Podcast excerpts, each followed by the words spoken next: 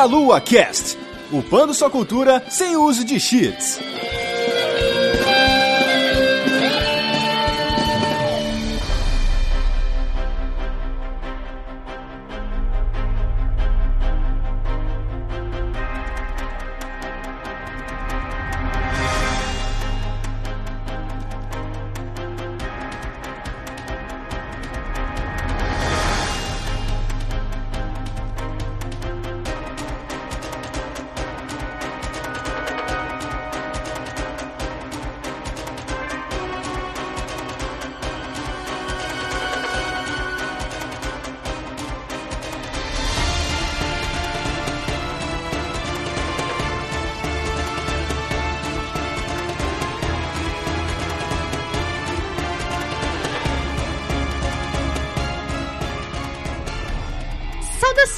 Queridos ouvintes! Começando mais um Meia Lua Cast. Aqui é a Vanessa. Eu estou aqui acompanhada de só gente boa que sabe caçar muitas coisas, caçar monstros. Começando pelo Manuel Siqueira. E aí, meus caros? As gerações passam, mas a caçada nunca termina.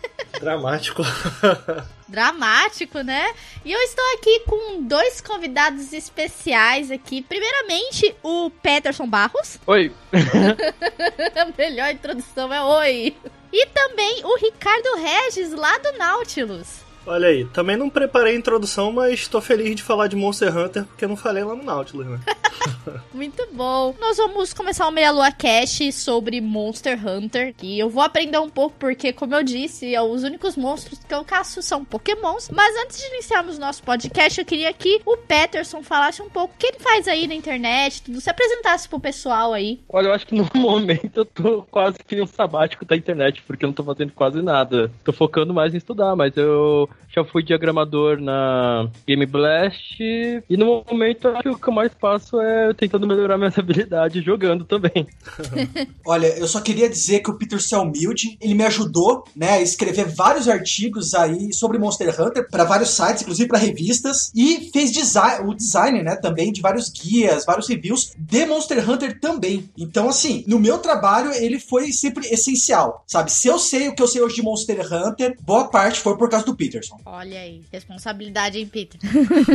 e, Ricardo, conta aí do que você tá fazendo na internet aí, cara. Eu trampo lá no Nautilus, eu sou um dos criadores, em conjunto com o Lucas e o Bruno. O Nautilus é um canal no YouTube em que a gente tenta falar de jogos de uma maneira mais inclusiva. A gente fala de jogos independentes, a gente fala de AAA, a gente faz prévias, a gente faz análises e a gente faz vídeo ensaio lá no youtube.com.br nautiluslink. Dá uma olhada lá no nosso trampo. Muito bom. Todos os links dos, dos nossos queridos convidados estarão na descrição desse cast.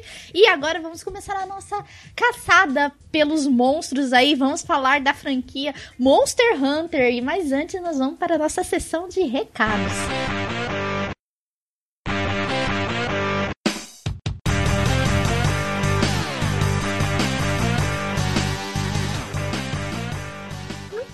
fizemos uma pequena pausa em nosso podcast para passar alguns recadinhos para vocês. Dentre eles é que está chegando a Brasil Game Show. Semana que vem estaremos na Exo Center Norte e o evento começa dia 10, vai até o dia 14, lá em São Paulo. Então, se você ainda não comprou seu ingresso, corre, porque os ingressos do sábado, dia 13, estão quase esgotados, mais de 95% deles vendidos. Então, se você quiser ir no sábado, você precisa correr muito, porque já está acabando. Feche sua hospedagem com alguns hotéis e hostels mais próximos do evento. E também, se você quiser, tem passagens aéreas diretamente com a Latam, em parceria com a Brasil Game Show. Então vem com a gente, que estaremos lá na semana que vem para dar um abraço delícia em vocês. Se você quiser também nos apoiar, você pode ser um padrinho do Meia Lua a partir de um real por mês no cartão de crédito nacional, internacional e no boleto bancário. Você poderá nos ajudar muito a continuar a fazer a delícia crescer, a sustentar o servidor, pagar equipamentos, enfim, todos os projetos do Meia Lua, você poderá nos ajudar. E também, se você quiser nos ajudar, você pode nos dar cinco estrelas no iTunes ou no programa de podcast que você usa, nos indicando aí para a galera compartilhando. E também estamos no Spotify, lá no feed do Deviante. Então nos procure lá, escute nossos podcasts via Spotify. E por último, se você quiser divulgar o seu produto, a sua marca nesse podcast, você pode entrar em contato diretamente com a gente no contato arroba meialuapafrentesoco.com e também diretamente com a Juliana no e-mail jujubavi arroba gmail.com gmail.com. E vamos voltar ao nosso podcast e vejo vocês na leitura de comentários.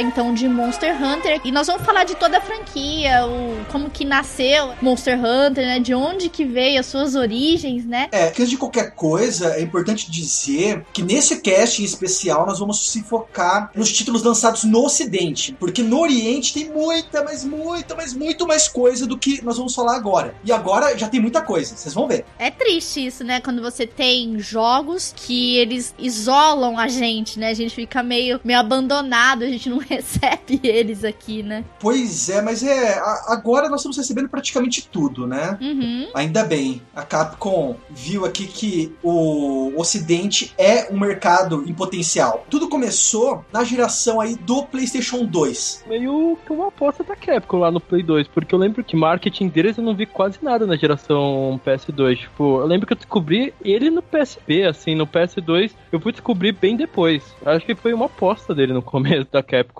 Mas eu, eu acho que isso aconteceu com a maioria de nós, né? Foi descobrir ele no PlayStation 2 ou só lá pelo Wii e pelo 3DS. Uhum. É, pra quem não conhece Monster Hunter, ele é um action RPG, ou como eu gosto de chamar, um, um jogo de ação com elementos de RPG, né? Ele é desenvolvido aí pela Capcom e nós tivemos aí o primeiro jogo da série em 2004, tanto pro PlayStation 2 quanto pro PSP. Ele consistia de lutas diretamente contra chefes. Em geral, você não tinha minions que você precisava eliminar para chegar até o chefe. O, o seu único desafio, além de caçar o monstro, é tentar detectar aonde que ele está do mapa. Porque geralmente você entra aí no local, o mapa dividido aí em diversas partes, e o monstro tá numa dessas partes, no local específico, e você tem que saber aonde ele está. Por que não? Não é como os jogos de hoje em dia, principalmente jogos de mundo aberto, onde você pega uma quest, daí aparece um pontinho no mapa piscando, né? É ali, é ali. Ou ainda os jogos mais atuais, né? Que aparece uma trilha virtual que você vai seguindo pra achar o monstro. Uhum. Você tinha aí que ter um, um feeling aí pra tentar achá-lo. E uma vez que você achasse, pelo menos você já podia decorar na tua cabeça. Falar, olha, no mapa X eu vou encontrar aquele monstro na área 9 ou na área 8. E caso você não memorizasse, você tinha que apelar pra uma enciclopédia. Cedo ou tarde, Monster Hunter, nos primeiros jogos principalmente, você tinha que apelar pra um wiki da vida. Porque o jogo não tem tutorial e várias vezes pra você encontrar monstros, ou às vezes pra você encontrar um item de missão, ele tava no local escondido dentro do mapa. O problema maior ainda é que essa missão geralmente ela era obrigatória pra você prosseguir no jogo. Uhum. Esse jogo aí não tem dessa de, ah, você tá apelando, você tá vendo as dicas. Não, é obrigatório, porque tem muita, muita coisa no jogo e muita coisa extremamente difícil, sabe, de você descobrir sozinho. E olha que o jogo já naturalmente você já vai jogar a maioria dos títulos por mais de 100 horas. Isso usando uma enciclopédia, uma colinha. Imagina se você não usasse. O que eu joguei do primeiro jogo, que eu joguei no PSP, ele tinha uma série de limitações que na época era comum, mas que virou uma identidade do jogo. A questão de você ter vários mapas separados, você tinha um load entre cada um, você ter pouco espaço no inventário, você ter uma dificuldade muito grande pra farmar qualquer coisa, virou uma identidade da franquia. Era comum, tipo, você vê uma definição de Monster Hunter, é você gastar horas e horas e horas pra fazer alguma coisa que às vezes não precisava ter isso. A impressão que eu tenho é que, mesmo esses problemas, eles serviram de uma forma, talvez um pouco parecida com Demon Souls, Dark Souls, para formar essa comunidade em volta, né? Uma, uma galera que se ajuda a avançar e descobrir coisas no jogo. Era uma comunidade não tão grande até o World, mas que eu via fazer muito barulho, né? Foi o que aconteceu com Dark Souls também. É, em especial lá atrás com Demon Souls.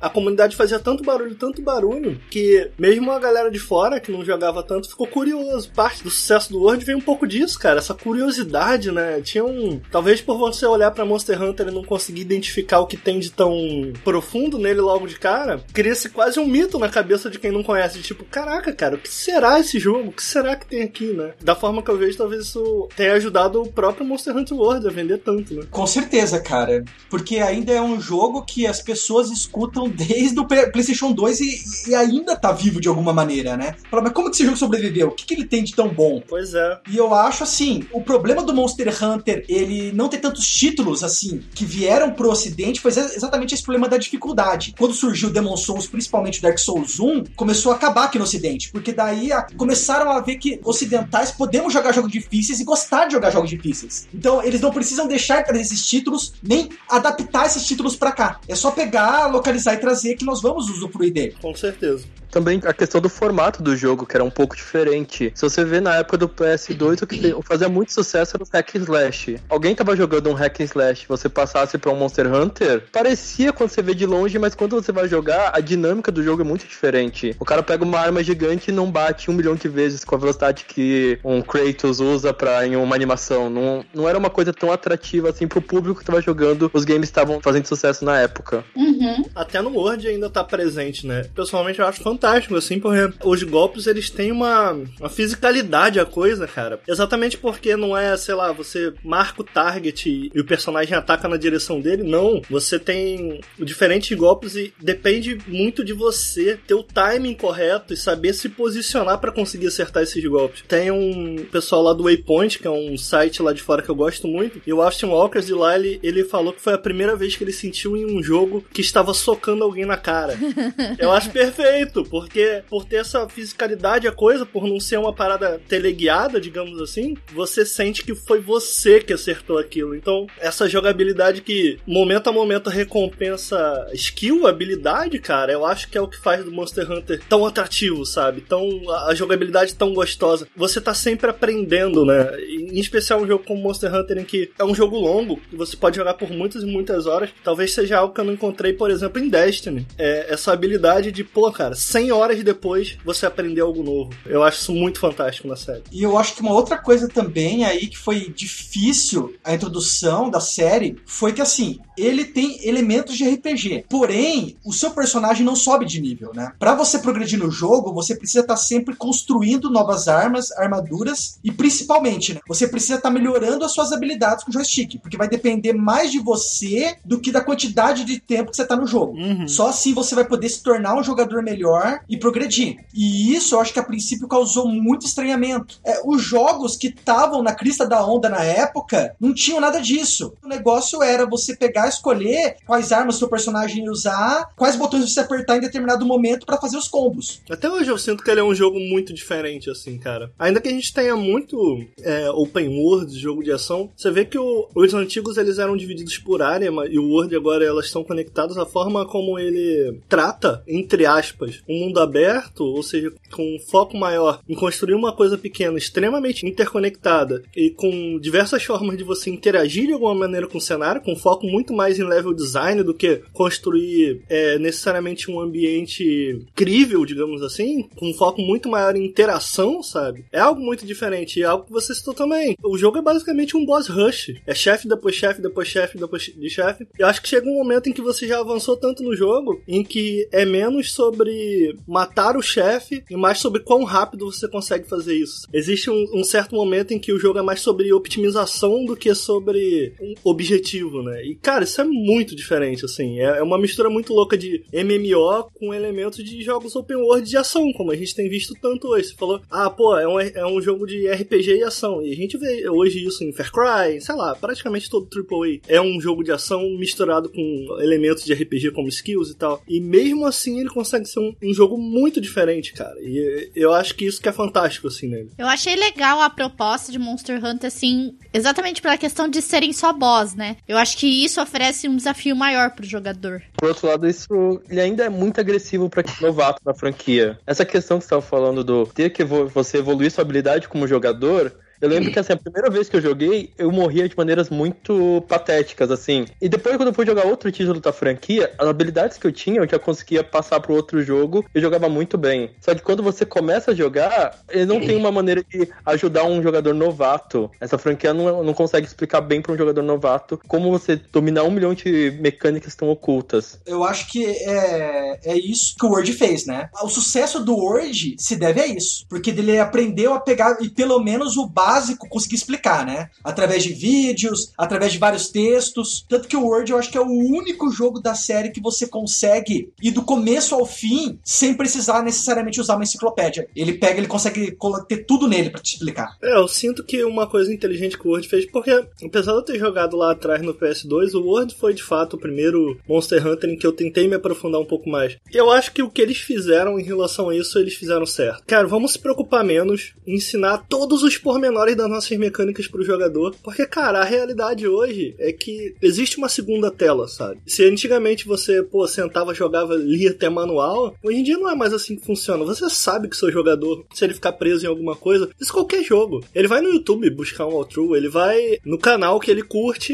entender mais daquilo que ele tá jogando. Então, eu lembro que eu fui jogando, jogando, jogando, e aí lá para 20 horas assim que eu tinha de jogo, eu fiquei, beleza, eu tô dominando isso daqui, não tô entendendo por que o pessoal fala que isso é tão profundo. E aí eu coloquei na internet e vi que tinha um tutorial da minha arma de 20 minutos, só da minha arma. Eu falei, cara, tem 20 minutos para falar dessa arma? Não, pô, só tem esse botão. E aí, cara, tipo, meu mundo explodiu. Eu falei, cara, eu não sei nada disso aqui, sabe? Então, eu acho que é mais inteligente. Eles, cara, toma aqui o básico.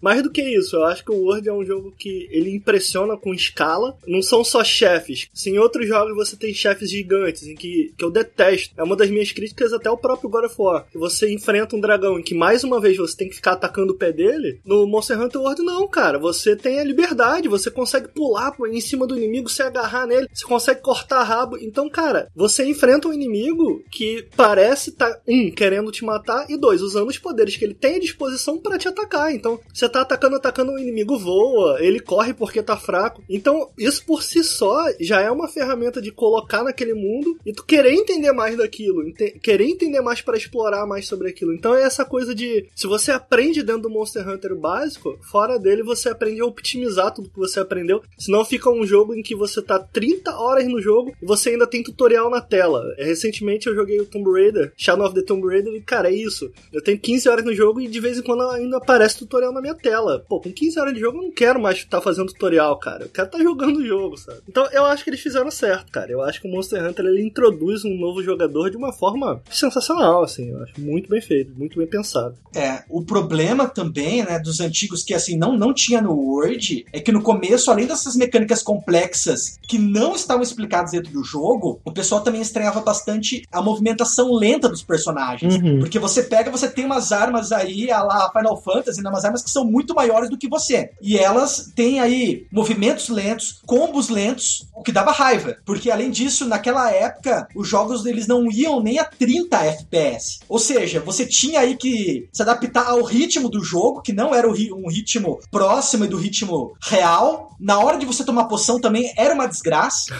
porque você não, não tomava uma poção, tipo, e podia correr, sabe? Podia dar um rolê assim para tentar se desviar do monstro. Não. Na hora de você tomar poção, demorava alguns segundos, o seu personagem tinha que ficar parado. Uhum. Nisso tudo podia acontecer, né? Porque mais ainda que no Monster Hunter World, nos antigos, tinham muitos monstros que davam um, um one hit kill. Um acerto que ele te deu, você morreu. E ainda o personagem fazia uma pose de vitória quando ele tomava drinks. Por que, cara?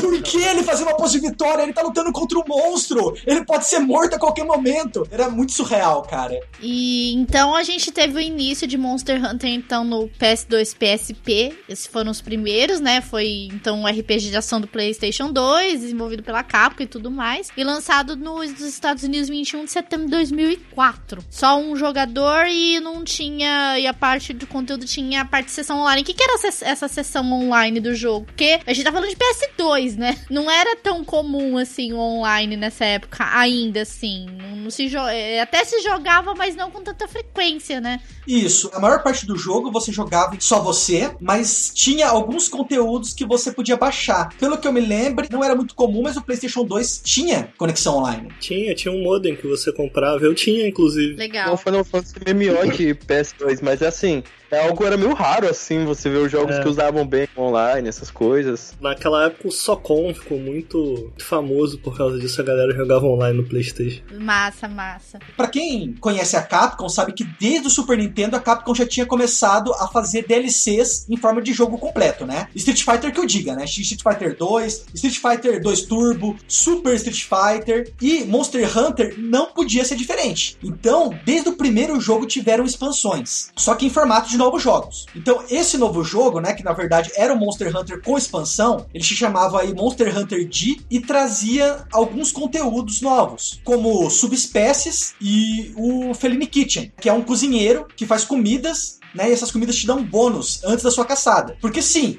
Apesar de você ver isso no Monster Hunter World e em últimos jogos da série, isso não existia ainda no primeiro. Ele só chegou na expansão. A cada edição eles estavam uma refinada, porque o primeiro jogo tinha uma física bem ruim assim. O monstro te atacava e era um monstro pequeno e ele conseguia te arremessar muito longe. Cada jogo eles foram melhorando um pouquinho, foram refinando a física. Eu lembro que até na segunda geração, não sei se vocês no World tem, uma espécie de servo chamado Kelby. Ele é, ele é pequenininho. E às vezes nos jogos antigos ele dava uma cabeçada em você, o personagem voava longe. Era um erro de física que era comum no primeiro jogo. Qualquer monstro pequeno podia te arremessar para longe. Às vezes os golpes não funcionavam com tanta precisão como hoje em dia a gente encontra. E as subespécies eram uma segunda forma de apresentar, às vezes, o mesmo monstro, mas com padrões de ataque diferente, com golpes ou elemento, ou características, ou questões de velocidade e força modificados do original. Era uma forma de aumentar o gameplay do jogo com uma quantidade de conteúdo ainda próxima do original. E eu acho que essas dificuldades serviram bastante para melhorar o jogo, porque hoje, se você olhar os monstros, eu acho que é um jogo onde os monstros parecem mais orgânicos. Eles parecem se movimentar da mesma maneira que um, o animal do qual eles são baseados se movimentaria. É uma coisa assim tão fidedigna, tão fidedigna que chega até a assustar. Essa parte é muito animal, cara. Eu acho que eu não vou esquecer a primeira vez que eu peguei dois monstros que começam a brigar entre si, cara. E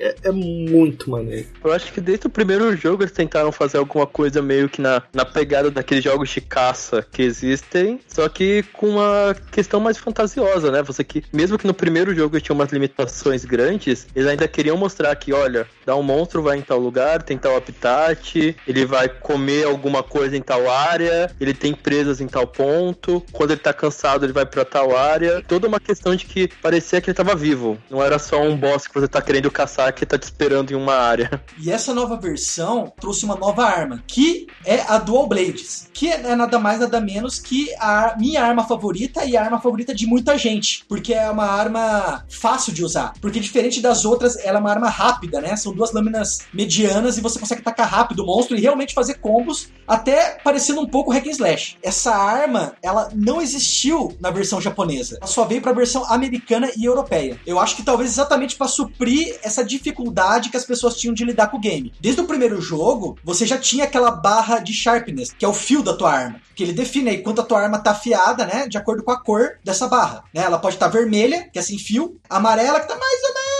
E a partir da verde ela tá afiada, né? Daí depois tem verde, azul, branco e tem roxo. Mas o problema é que até o jogo anterior, o máximo que dava para você afiar a arma era até a cor verde. Mas no dia você poderia pegar e chegar até um amarelo brilhante, né? Uma espécie de dourado, que era uma cor acima do verde. E, por fim, uma curiosidade é que o Monster Hunter, originalmente, ele foi desenvolvido aí pelo Tanaka Tsuyosoji e pelo Noritaka Funamisu. Mas hoje, esses dois caras que praticamente criaram o jogo, fizeram aí uma coisa genial, inovadora, eles não sequer trabalham na Capcom, né? Ninguém mais conhece esses caras. Eu acho que mal sabe o que eles estão fazendo ultimamente. O que é uma lástima, né, cara? Porque tem muitas séries aí que estavam presentes desde a geração 8, 16 bits, e os criadores continuam tendo um contato, né? Nem que seja de produção executiva, mas nem isso os caras estão. Isso é bem triste, viu? Mas eles trabalharam só no primeiro mesmo? Pelo que eu entendi, sim, cara, só no primeiro mesmo. Procura.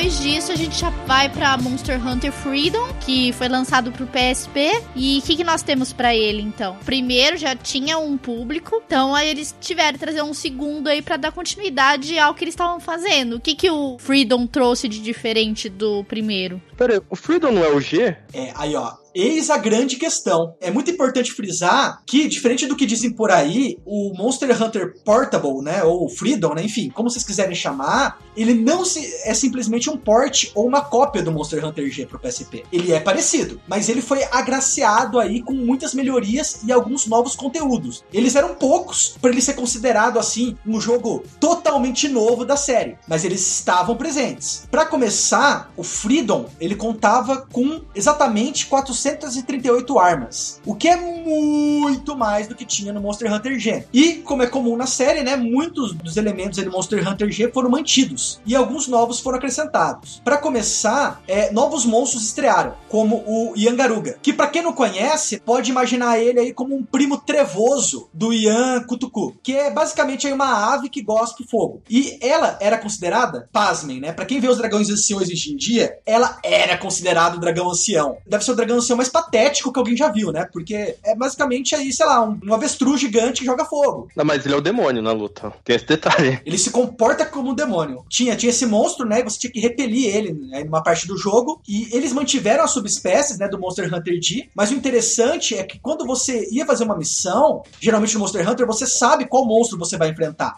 Mas nesse jogo especial você não tinha ideia da subespécie que ele pertencia, porque simplesmente não era mostrado no menu da quest. Então, a única maneira de você saber exatamente com que monstro você estava lutando, se ele vai ter golpes diferentes, se ia ser, se ele ia soltar fogo ou gelo, enfim, era observando a cor do state, né? A cor da fonte na descrição da missão. Se ela fosse vermelho ou laranja, por exemplo, você sabia que essa subespécie, apesar de ela ser naturalmente de gelo, ela iria soltar fogo e assim por diante. Também foi a primeira vez que nós tivemos acesso ao tamanho dos monstros. Que isso é uma coisa que tem no Monster Hunter World. Que inclusive você ganha até conquista, ganha troféu, né? Quando você caça, sei lá, um Ratalos, só que é um Ratalos muito maior do que o comum. Você ganha lá uma coroa. Mas nessa época não tinha isso. E só quando você batia um recorde que você conseguia aí saber quanto que ele media. É, outra coisa muito boa, né? Que é até estranha, mas enfim, eu não sei quais configurações exatamente do PlayStation do PSP, mas no PSP o jogo finalmente passou a ter 30 FPS. E finalmente, sim, você podia jogar de uma maneira mais responsiva e não tinha mais tanto lag. É, isso é bom. O PSP ele já dava um up legal, né, nessa questão do, do FPS. O Freedom já tinha, posso estar enganado, mas ele já permitia pelo menos jogar com outro player, correto? É, o primeiro já permitia. Só que o negócio é que nos primeiros jogos, a maior parte do jogo, a maior parte das quests, você tinha que fazer sozinho. Mas ainda tinha aí conteúdos e também a opção online, só que eram bem menos missões. Não era que nem hoje em dia, né? Que quando você vai jogar os jogos da Nintendo, do Monster Hunter, tipo, o online é maior do que o single player. Ou quando você vai jogar Monster Hunter World, que, tipo, não existe diferenciação. Tinha, só que eu acho que ainda não era tão grande. Inclusive, foi nessa versão, falando do multiplayer, que aquela construção que ficava atrás do Village Chief passou a ser acessível. E ela ficou conhecida como nada mais, nada menos do que a Guild Hall, que é exatamente aquele lugar onde os jogadores se juntam para caçar. Finalmente montaram oficialmente um lobby para você fazer suas partidas online. Isso é muito legal. A Nintendo podia aprender umas coisas assim também de vez em quando, né? Ah, mas a Nintendo aprende porque quase todos os Monster Hunters foram pra Nintendo. E já que eles foram feitos pela Capcom, eles tinham essas opções online. Não, mas eu digo em relação aos games dela. Ah, sim. Ah, não, desenvolvedora, desculpa, verdade. Como desenvolvedora, ela podia mesmo aprender. Principalmente na história, né? Porque, pô, nós só deixamos de ter, eu acho que o Nintendo Code agora, né? O Friend Code continua. Nossa, não tem ainda como você acrescentar as pessoas por, por search? Não, não dá, não. Meu Deus, a Nintendo até hoje não aprendeu. Eu acho até melhor, assim, porque aí não fica tão invasivo. As pessoas. E porque, por exemplo, eu jogo Fortnite, jogo Paladins, as pessoas do nada, aleatoriamente me adicionam. Eu não curto isso. Eu, particularmente, não curto. Eu gosto de ter só os meus amigos, sabe? E do que as pessoas ficar te procurando e te adicionando. Eu acho mais legal o Friend Code, mas. Quero ver o seu game tag. Quero ver o seu game tag, é foda. Aí você pode mostrar o seu card do Hunter. É, inclusive, inclusive ainda não. Infelizmente ainda não tem, mas vai ter mais pra frente. Não, mas é, isso é a questão de fazer que nem a Steam, entendeu? Na Steam você pode ser invisível, sabe? Você pode pôr, não quero que ninguém mexa por search, não quero que ninguém veja meu perfil, não quero que ninguém veja nada. Daí você é o fantasma no meio da plataforma. Terminamos essa parte PSP do Freedom, né? Que ele é uma versão remasterizada e tudo mais. Tem várias alterações para jogar sozinho, as missões e tudo mais. Aí nós viemos para a segunda geração de Monster Hunter. Então a gente teve aí Monster Hunter Freedom 2 também pro PSP. Eu acho que é aí que a franquia começou a brilhar mesmo, porque no PSP você tinha uma conexão local muito mais fácil. A franquia era um jogo que você demandava horas e horas, você podia jogar com outra pessoa presencialmente. Era uma questão, tipo, de certa forma, não acho que não deu muito certo no PS2, porque muito dele é um jogo que ele ganha muito no multiplayer. O solo dele não é um jogo tão atraente como é o multiplayer hoje em dia. E quando ele ficou nativamente no PSP e você conseguia jogar local com qualquer amigo, o jogo ele aumentou exponencialmente. Tanto que eu lembro que o PSP, ele tava, mesmo quando ele saiu, ele tava bem atrás do DS. E foi os jogos do Monster Hunter que fizeram ele ter uma alavancada gigantesca das vendas. Sim, cara, eu concordo plenamente. Tanto que a versão de PlayStation 2 dele, né, que seria o Monster Hunter 2, ele nunca veio pro ocidente. Eu acho que exatamente talvez por eles começarem a focar mais no online. E ele passou a ser mais online então do que local a partir da segunda geração? Sim, ah, não só a partir da segunda, a cada geração ele tá mais online. Vai chegar no Monster Hunter World, não tem nem mais diferenciação mais entre o offline e o online. Tudo que você pode fazer offline, você pode fazer online, e vice-versa. Certo. A segunda geração trouxe também as armas de contusão, não? O martelo, não sei qual é o nome em português do Haunting Horn. É chama de Haunting Horn, cara. É mais bonito, mas eu acho que é arma de chifre. Aliás, o Haunting Horn que eu acho que é a arma mais exótica desse jogo. Não importa que arma acrescentem, porque o Hunting Horn é uma arma musical, cara. Ele é um martelo musical. Você pode pegar e ficar tocando músicas enquanto as pessoas estão batalhando, como se fosse um bardo, e isso vai dar bust pro resto do time. E deixa eu fazer uma pergunta antes da gente seguir. Esse Monster Hunter Freedom aí, 2, ele tá falando aqui, eu tô dando uma olhadinha aqui, ele é uma atualização da série no caso do portátil, né? Mas ele é igual o outro? Olha, uma coisa que você vai ver bem em Monster Hunter é que nunca um deles é igual ao outro. Eles pegam, geralmente eles consertam defeitos e entucham novos conteúdos. Isso é uma característica da série. E nesse, você vai ver que, além das novas armas, você vai ter três novos monstros. Você vai ter aí o Jadrome, o Tigrex e o Ankator. Nesse caso, o Monster Hunter parece um pouco quando. Agora, vai, no caso do paralelo do Pokémon, quando você teve o Black White, teve o Black White 2. Uhum. Que no caso você tem o mesmo jogo base, que ele vai ser um pouco refinado, e eles vão ter um acréscimo de conteúdo. Isso a Capcom fez ao longo da franquia inteira. Pokémon Company também fez isso com o Sun e Moon lançando Ultra Sun e Ultra Moon também. Eles fizeram nesse esquema também. Por isso que eu perguntei se era isso. Porque, tipo, era o mesmo jogo, só que com alguns acréscimos, sabe? Mesmo mapa, mesma coisa, só que com alguns acréscimos um pouco diferentes, entendeu? Normalmente, por geração, ele se mantém com uma única história. Então, basicamente, sei lá, geração 1 é um jogo, geração 2 é outro jogo. Mas, basicamente, pelo menos nesses dois primeiros, as duas primeiras gerações, a mesma história na geração inteira. Entendi. Então, a última versão do jogo é a versão final dele, mas todas as outras versões eram uma versão até chegar, uma parcial até chegar na, na última, que é a versão mais completa. Mas os fãs da franquia não reclamam disso por, pelo fato do jogo ser o mesmo? No Japão, eu não sei. Eu sei que no Ocidente, por isso que a Capcom só trazia um deles. Geralmente ele esperava chegar no mais polidinho, sabe? Na versão D, né? Que aqui a gente chama de Ultimate, e lançava essa, e não lançava a anterior. Vai ter sessões só mais pra frente. Atualmente também é isso. Interessante. O que mais que tem sobre esse game? Olha, nesse jogo você podia, por download, pegar novas roupinhas pro Pug, que é aquele porquinho bonitinho que fica na cidade. Inclusive no World tem também. Mudou as missões de Gathering, né? Aquelas missões que mandavam você pegar determinados itens da fase, elas foram mudadas. Porque tinha o seguinte problema: você pegava os itens, os itens ficavam guardados na sua mochila. Só que uma hora ela lotava. Ou seja, era difícil você pegar, sei lá, aproveitar uma missão para matar monstro e pegar outros itens que você precisa além dos itens da quest. Daí, pra pegar e acabar com esse problema, eles criaram uma espécie de uma caixinha, né? Um baúzinho que fica no início da fase, onde você pode pegar os itens da quest e colocar eles lá e desobstruir a sua mochila. Daí era considerado como se você tivesse entregado os itens da quest. Então, a qualquer momento você podia fazer isso. Diferente do Monster Hunter 2, né? No qual ele foi baseado, o tempo da missão agora começou a passar a ser fixo. Porque, pra quem não sabe, é, Monster Hunter não é um jogo no qual você tem todo o tempo do mundo para você pegar e realizar sua quest, para você caçar os monstros. Você sempre tem um tempo determinado. E agora esse tempo passou a ser fixo. O que ajudava, né? Bastante. Porque às vezes você não prestava atenção no tempo e você acabava perdendo a quest por causa disso. Nesse Monster Hunter não tinha o D-Rank, infelizmente. Pra quem não conhece o D-Rank,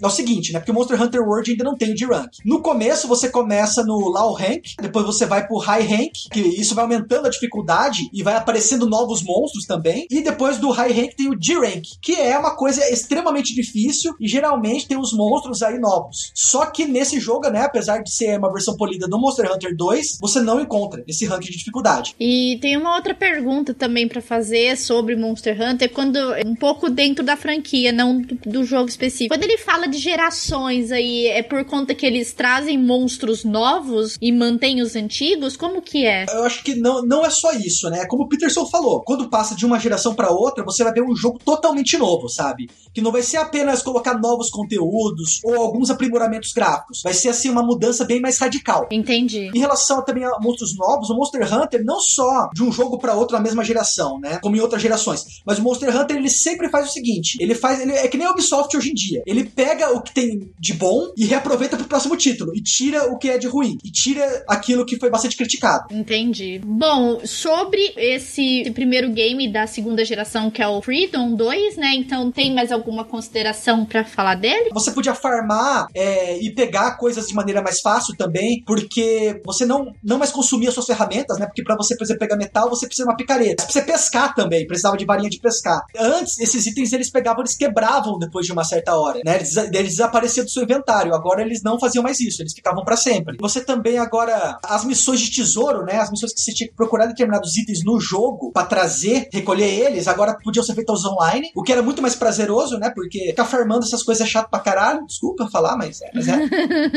e a grande curiosidade é que é, em 2011 a Capcom lançou o Monster Hunter Dual Pack, que continha tanto o Monster Hunter Freedom 2 quanto o Freedom 1 em um único disco para você jogar. Vamos então pro próximo título aí, que é o mais um com o nome Freedom, que é o Monster Hunter é, Freedom Night, que foi lançado também pro PSP, mas com o diferencial de ter lançado pro iOS também. Isso foi mais recente. É, o lançamento pro iOS foi recente, mas na época lançamos só pro PSP. Uma parte importante da franquia, que eu acho que ficou consolidado aí, foi uma questão que, tipo, mais pra frente vai se repetir, que é, você vai ter o primeiro jogo que vai ter o High Rank, e depois você vai ter uma segunda versão dele que vai ter o G Ranking, que isso vai virar padrão da franquia. Foram adicionados novos monstros, tem aí o Nargacuga, a Queen Vespoid, Ancalos, King Sakalaka, Lazioff e Hipnocratis. Já perdi os nomes, já.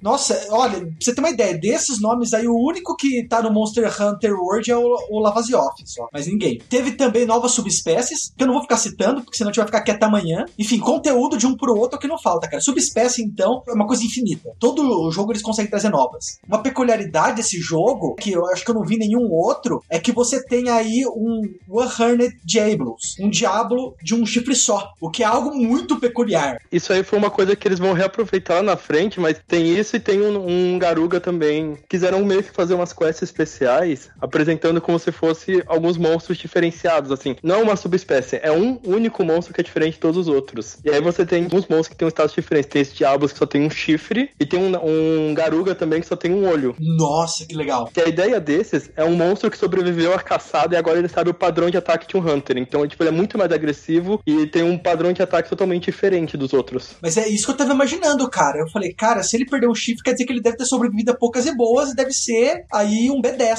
Claro que eu acho que ainda era uma, uma tentativa da Capcom de aproveitar o mesmo conteúdo mais vezes, mas esse foi o jogo que eu acho que mais explodiu de vez no PSP. Ele fez uma guinada no PSP que eu lembro que a partir daí foi ele e o Persona que fez o PSP, tipo, tal, massacrar em cima do DS nessa mesma geração, porque mesmo o PSP com melhor hardware, ele não tava batendo de frente com o DS. E a partir do Freedom, todo mundo que tinha um PSP, assim, além de alguns outros jogos que tem o God of War e tudo mais, a franquia que era muito expressiva nele, eu lembro que era o Persona pra quem jogava o RPG, que era o 3, se não me engano, e o Monster Hunter Freedom Night, que eu lembro que todo mundo jogava pra caramba. Pois é, o Yama Tsukami não estava presente aí no Monster Hunter Freedom, ele retorna no Monster Hunter Freedom Unity. Daí, a partir disso, você vai ver que isso vai ocorrer em muitos outros jogos da série. Alguns jogos tiram determinados monstros, daí depois eles voltam num jogo futuro e assim por diante. Ou seja, cada novo jogo do Monster Hunter é uma surpresa na hora do elenco de monstros. Tenho que falar que nessa geração aconteceu uma separação da série, que eles criaram um Frontier, que era um segmento mais online do jogo. mas foi voltado pra MMO, que até hoje ele né, sai outras versões do jogo. É engraçado porque ele ainda parece o jogo de PS2, assim, ele lembra bastante, só que com novos monstros, novos conteúdos, vocês vão adicionando e melhorando poucas texturas, a qualidade. Mas nesse momento, a franquia, tipo, principal, ela cria um bracinho que vai seguindo. Ela vai indo. Se não me engano, o primeiro foi só computador e Xbox 360. Ela foi seguindo essa franquia, mas virou um braço meio spin-off da franquia. Uma curiosidade é que em 2008, no Japão, né, por tempo limitado, a Capcom se juntou à Pizza Hut para fazer uma campanha promocional do Monster Hunter Freedom 2, que no Japão se chamava Portable Second G. Quem fizesse um pedido de pizza no site da Pizza Hut ganhava brindes. Entre esses estava uma réplica do PSP feito de cerâmica branca, uma camiseta preta do Monster Hunter e você podia na compra de uma pizza ganhar uma cópia do jogo. Tem mais pizzaria que trabalha assim, que manda jogo pra nós? Não, você quer coisa melhor? Você pegar, comer uma pizza e jogar um game? Você passa o controle, quando você passa o controle, você vai comendo a pizza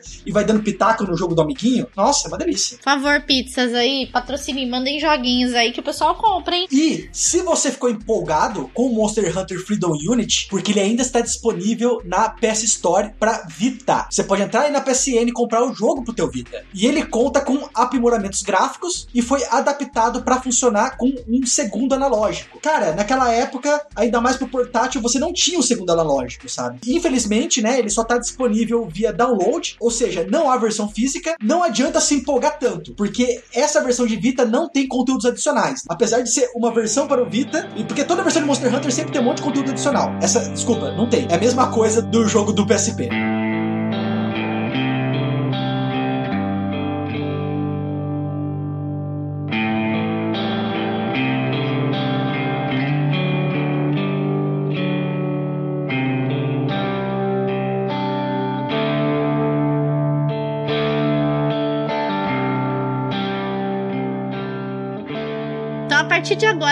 Vai falar um pouco da terceira geração de Monster Hunter. E aí veio Monster Hunter 3, que foi lançado exclusivo praticamente aqui para os consoles da Nintendo. Aí foi o Wii, 3DS e o Wii U. No caso, Monster Hunter 3. E aí foi a terceira versão aí dessa franquia pra Capcom. Parece que, assim, pelos consoles que ele foi lançado, parece que ele usou bastante coisa de movimento, a impressão minha. Eu joguei muito pouco ele. Eu não vi a questão de movimento. A única coisa que eu percebi nele é que, assim, ele usava um novo conceito que era o da batalha aquática. Que era agora você poderia caçar monstros mesmo debaixo d'água e outros critérios. O, o que era uma coisa infernal, né, cara? É, então isso era ruim. É que, assim, o pior dele é porque ele tinha pouco conteúdo quando você compara com o Monster Hunter, o da geração anterior, o Freedom Night, que já deveria estar, sei lá, com 70 monstros. Você vê aquele lá, eu acho que ele tinha 30. Ele tinha poucos monstros em relação ao o, o anterior. Então era um jogo até meio que curto. E pelo que eu tava vendo aqui, os custos dele foram altíssimos, tanto que ele ia sair pro PS3, mas por conta disso, a Capcom resolveu só lançar ele pro Wii. Nossa, o, Monster Hunter 3 foi o, o primeiro jogo que eu tive contato, de fato, assim. Eu cheguei a jogar os dois aí nos últimos meses, tá? Os outros, os primeiros, para ver como é que eram. Mas assim, jogar mesmo, assim, de ter meu primeiro contato com a série foi no Monster Hunter 3. Eu joguei bastante ele no Wii, só que eu, eu jogava o controle normal. Como é que você chama o controle normal? Pro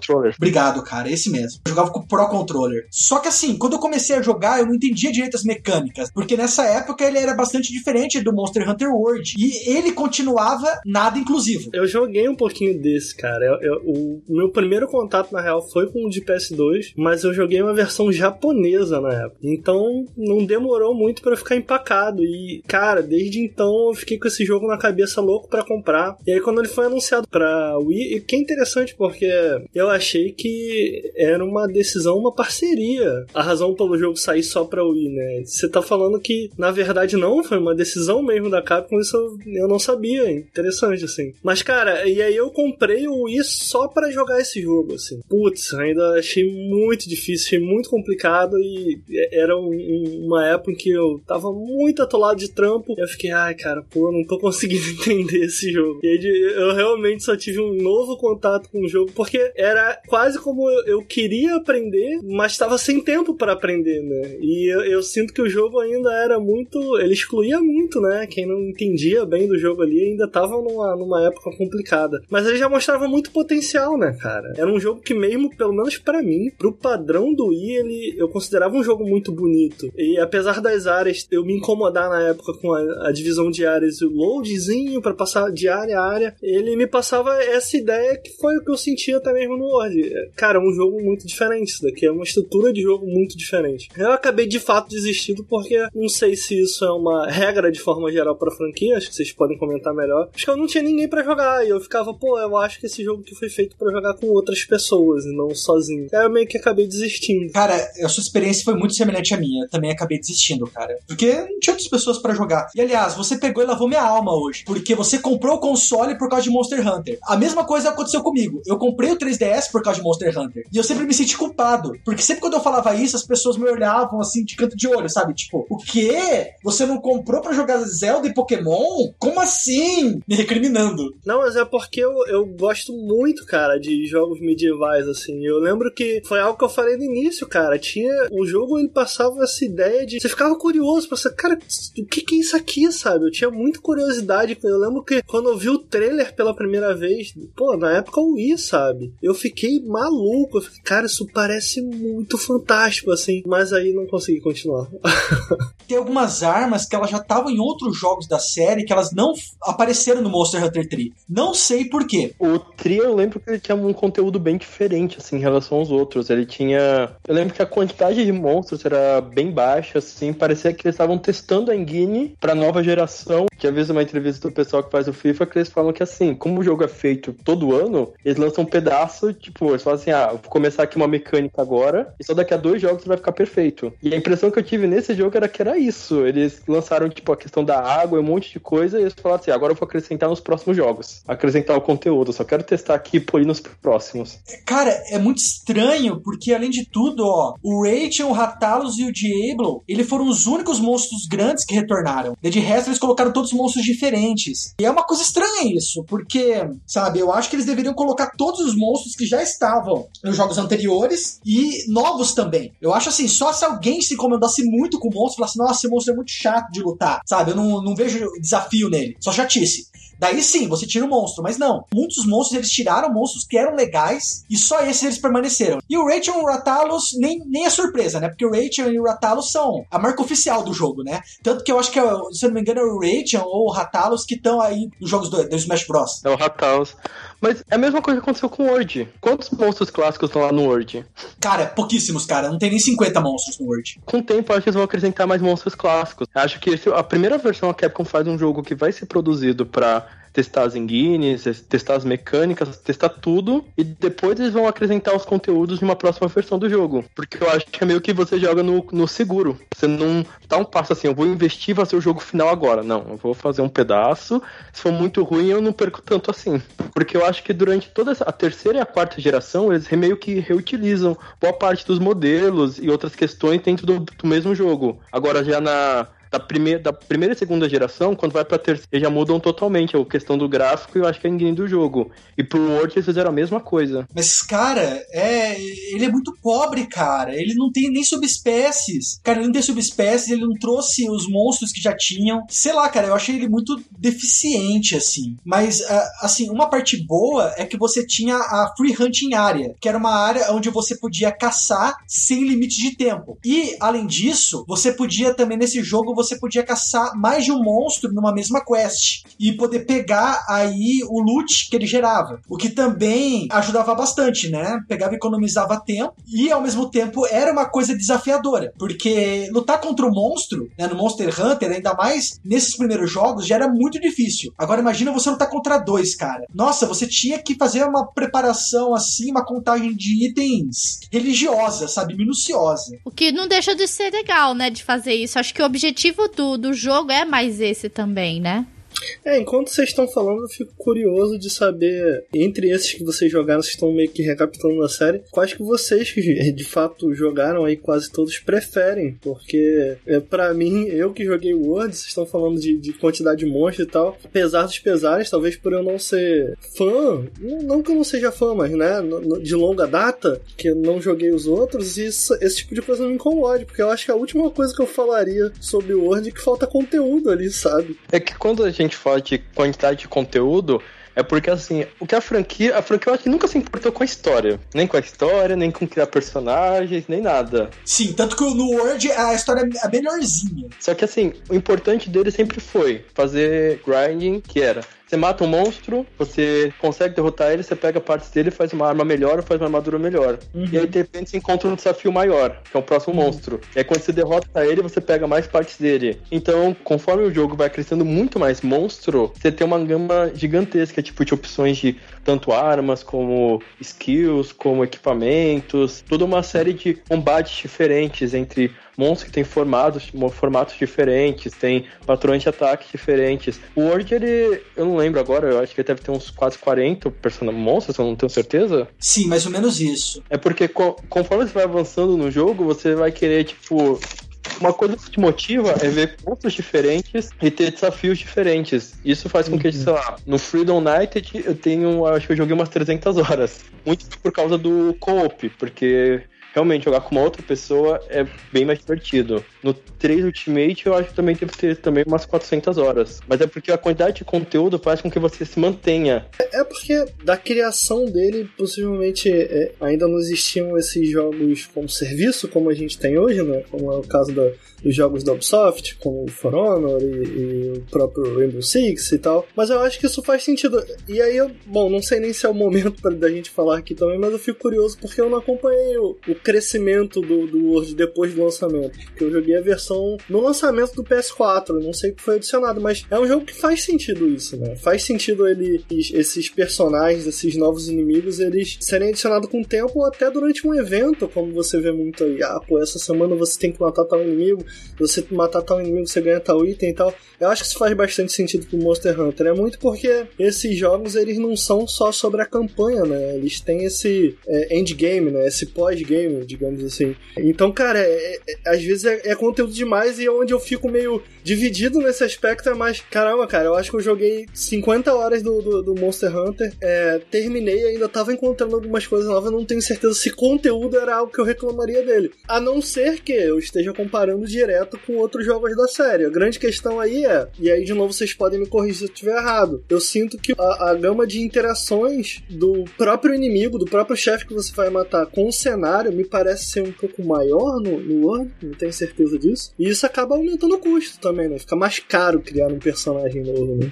Eu acho que não tem nem que acrescentar, exatamente isso que você tá dizendo. É o que o Word é o mais inovador de todos, cara. E isso teve um custo. E eu acho que esse custo foi pro conteúdo. Eu prefiro personagens mais únicos. Como que vocês chamam? Um, tipo uma segunda pele com novas habilidades. Com... Subespécies. Isso é muito massa, né? Essa ideia de pegar o mesmo inimigo, modificar alguns status dele, algumas skills dele fazer com que a gente enfrente ele e mude a estratégia. Isso não tem no World, né? Ainda não. É E3 ano que vem. Anúncio da expansão de Monster Hunter World. Porque ele já fizeram isso com todos, todos os jogos principais. É que a questão do, do Monster Hunter é que ele fica meio complicado porque um é que basicamente são boss fights. Uhum. Só que assim, quando você para pra pensar, você pensa assim, que você tem bastante conteúdo. Eu sei que o, a temática do jogo é totalmente diferente e, a, e principalmente o maior enfoque talvez seja a história. Mas um outro jogo que é só boss fighting é o Shadow of Colossus. Você conseguiria encarar 50 horas repetindo as mesmas boss fights do Shadow of Colossus? Eu acho legal a proposta. Pelo menos eu encararia, porque eu gosto. Mas se tivesse mais colossos, talvez daria pra dar mais tempo, não é? É, é. Exatamente isso que, tipo, o fã do Monster Hunter acaba entrando em uma coisa que, tipo, você vai querer jogar mais com matar mais monstros, porque, tipo, depois de um tempo você começa a sentir uma, uma satisfação muito grande com as batalhas. Até aproveitar mais tempo, aproveitar, escalar mais um layer de dificuldade, que é cada ranking, porque se você for olhar, o jogo vai meio que, de certa forma, ele meio que se repete. Tem o low rank, depois vai ter o high rank, depois vai ter o G rank, E conforme a franquia vai crescendo, pós-game do jogo ele vai aumentando, porque dependendo do jogo ele vai colocar algumas coisas depois do G-Ranking para você fazer. Aquilo que você consideraria, tipo, a história já terminou, sei lá, 70, 80, 100 horas atrás, mas o jogo continua editando coisas novas e as pessoas continuam jogando. Foi até bom você ter tocado nesse ponto, é que em todos os jogos da série Monster Hunter, tirando a expansão em si, né, todos os DLCs são de graça. Todas as missões adicionais são de graça. Inclusive no World. Toda semana você tem aí meia dúzia de novas quests. E algumas, inclusive, incluindo novos monstros. Eu acho legal isso, eu acho bacana a franquia fazer isso, sabe? E só pra encerrar aí o Monster Hunter 3, esse foi o primeiro jogo em que você podia pegar e upar a tua armadura, né? Ela podia ir de low rank para high rank, usando aí materiais de monstros. Você também podia pegar e pintar a armadura. O que eu acho, desculpa, quem gosta, eu acho a coisa mais cretina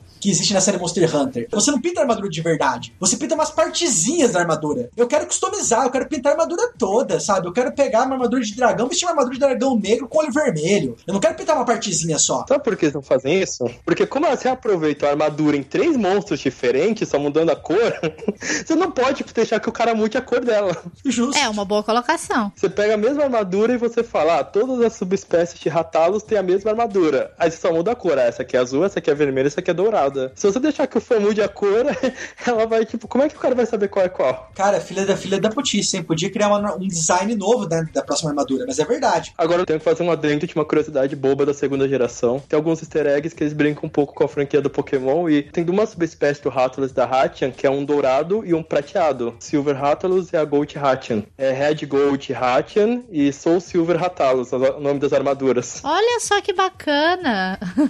Dá pra ver que realmente ele, ele se inspiram em Pokémon para fazer as coisas, né? Pelo que eu entendi, a luta na água, ela não acontece no, no World, né? Era algo que vocês não gostavam também? Eu odiava! Porque você imagina o seguinte: quando você tá lutando normalmente, sei lá, você tem os quatro lados para você pegar e se locomover, para você se defender do monstro. Na água, você também tem em cima e embaixo. A luta se tornava uma coisa infernal. E na água você não corre, cara, você nada. Lutar contra monstros aquáticos era assim sofrível, cara. Acho que a Capcom trouxe isso como diferencial da terceira geração, mas acho que não foi bem aceito. Embora eu que joguei com arma de longo alcance, não fazia muita diferença. Tem uma curiosidade sobre uma parte dessa geração, na verdade. Saiu um jogo da terceira geração pra plataforma da Sony, pro, se não me engano, pro PSP e pro PS3 lá no Japão. Que ele meio que parecia uma versão do Freedom United da segunda geração, só que também era um meio termo com da terceira geração, assim. Tinha algumas coisas, tipo, dos dois jogos.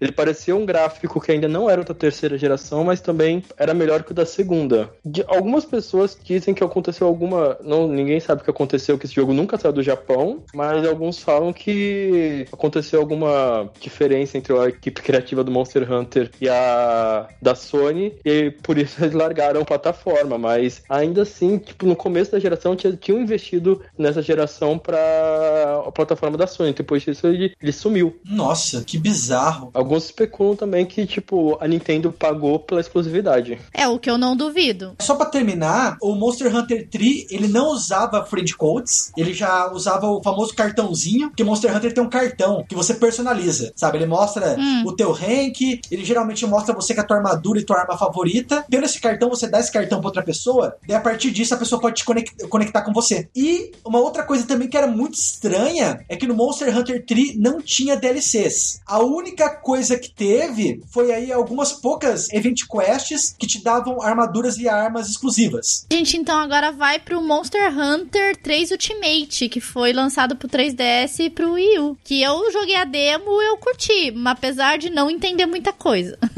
o legal dessa versão é que tanto no 3DS quanto no Wii você podia pegar e jogar localmente o jogo. Inclusive no do 3DS era legal porque você levava o teu 3DS, pegava e pareava ele com o do teu amigo e vocês podiam jogar juntos. O que também era bem legal, porque o jogo ainda não tinha chat de voz, e daí você estando do lado dele, você tinha um chat de voz físico, né? Gritando para ele. Só que a versão do 3DS não tinha online. É, esse era o problema, né? Só podia jogar local. Eu não lembro se foi a, a Capcom falou que assim, não, porque 3DS é um console que você joga com amigos. Por causa disso, é muito melhor jogar um jogar local. Então a gente não vai colocar o modo online nesse jogo. Eu tinha um único amigo para jogar. Se eu não encontrasse com esse amigo uma vez por semana, eu não podia jogar online. E é como até o Peterson falou: a graça desse jogo é online. Tem quests que assim não dá pra você conseguir jogar sozinho. Tem monstros muito poderosos, tem partes que são muito difíceis. O nível de dificuldade ele vai escalonando por ser uma versão final, ele vai até o G-Ranking. Tem monstros que assim, você vai ter uma batalha extremamente tensa com eles, assim, de gastar horas e horas e horas. Sei lá, você vai ter 50 minutos de luta, onde você pode correr o risco de você morrer por uma bobeira e mesmo assim você não vai conseguir matar eles, porque você precisa jogar multiplayer. E assim, quando cortaram isso no 3DS, foi realmente bem difícil. Esse foi o primeiro jogo que eu joguei, que eu, foi o que eu descobri a franquia. Depois eu voltei pros jogos anteriores, mas eu lembro que assim, boa parte do jogo eu joguei, tipo, testando, descobrindo coisas. Depois que eu me rendia a descobrir os facts dele, procurar na internet fraqueza dos monstros, porque em nenhum momento o jogo me dava uma pista assim, os monstros tinham pontos fracos ou tinham fraquezas elementais. O bom é que você podia compartilhar o teu save, tanto no 3DS quanto no Wii U. Você podia pegar os autosave do 3DS no Wii U e usar o save do Wii U no 3DS. Você podia pegar, ficar jogando fora de casa, né, quando você vai pra faculdade, pro trabalho, tal, jogar e quando chegar em casa usar esse mesmo save para jogar no Wii U, sentado no teu sofá. Você tem aí também novos monstros, né, como o Brachidius, O melhor monstro da franquia. o Lagiacros, o Zinogre, o Duramboros, Seadrius, Gimohakan, que agora tem aí as suas próprias subespécies, ou seja, vai ter subespécies novas. Eu joguei a demo, achei até interessante, mas pelo menos todos os jogos, assim, o que eu achava mais interessante, o que eu joguei era pegar, matar um monstro, fazer armadura e construir uma build de armadura. E as demos só ofereciam combate, o que era um problema gigantesco. Tipo, eu joguei as demos do 3, do 4, do Generation, Generation Ultimate. As demos só oferecem combate, elas não oferecem algo que ensine você a jogar. A partir daqui, então, nós vamos para o Monster Hunter 4 Ultimate. Meu, é muito. É muito Ultimate, cara. Qual que foi a diferença desse pro outro? Porque o outro também era Ultimate, esse aqui é Ultimate. E foi lançado em 2013 lá no Japão. Quais que foram as diferenças? Calma, porque daí é o seguinte, agora nós passamos de uma geração para outra. Assim, são muitas mudanças. Você tem aí agora nada mais, nada menos do que 98 monstros no jogo, ou 85 que já tinham nos anteriores, mas a gente tem aí o resto todos novos, né? 10 monstros totalmente novos, que não são subespécies, com destaque aí pro Seregios e pro Gogmasius. Esse aí foi aquele caso de que eles lançaram no Japão o primeiro jogo, que até que era só Monster Hunter 4, e depois lançaram no Ocidente a segunda versão dele, que foi o Ultimate, com mais conteúdo, tinha até duas armas a mais. E eu acho que o maior diferencial desse é que eles tiraram a água do 3, da terceira geração, que eles acharam que não funcionava tão bem. Graças a Deus. E trouxeram uma questão que era de muito mais de você ter escalada, você ter uma verticalidade nos combates, você ter uma interação um pouco melhor com o cenário. Ainda não tinha chegado ao nível do World, mas você conseguia, sei lá, saltar alguns pontos para atacar os inimigos de cima para baixo, você conseguia explorar melhor o campo que você tá em uma área mais alta ou mais baixa para atacar o inimigo em um ponto fraco ou não. Isso foi a proposta, eu acho que da quarta geração. E mesmo trazendo os mon- monstros antigos de volta, que eles trouxeram monstros da segunda geração e da terceira, ela trouxe um novo, uma nova maneira de enfrentar eles, que era você conseguir colocar eles em outras situações, porque nos outros jogos, até então, o cenário era bem plano. Você enfrentava todo mundo de uma maneira que você não conseguia ver uma grande vantagem nos cenários. Não, tanto que eu acho que no Monster Hunter 4 é o primeiro Monster Hunter onde você pode subir em cima dos monstros, não? É o, é o primeiro Monster Hunter que você tem uma um ponto fraco nas costas do monstro. Que isso era uma coisa que o jogo tinha um defeito, que era. Você tem uma questão, toda uma série de pontos fracos nos monstros, onde você tem que explorar. E normalmente você só descobria isso quando você ia na Wikia. Porque o jogo também não te dava um, um sinal assim: olha, você vai ter que. Tal monstro tem como ponto fraco a ponta da cauda. Tal monstro tem como ponto fraco que uma área mais específica. E alguns tinham como ponto fraco as costas. E você tinha que explorar essa verticalidade do jogo para atacar de cima para baixo. Foi uma maneira de traduzir o que eles erraram no Monster Hunter 3, porque você falou que no Monster Hunter 3 tinha a questão da água que você podia atacar os monstros de cima para baixo, de baixo para cima. E eles podiam te atacar também. Nesse jogo eles fizeram isso, só que num campo onde você não mexe tanto na jogabilidade. E eles conseguiram acertar bastante até. Não muito, cara. Eu acho que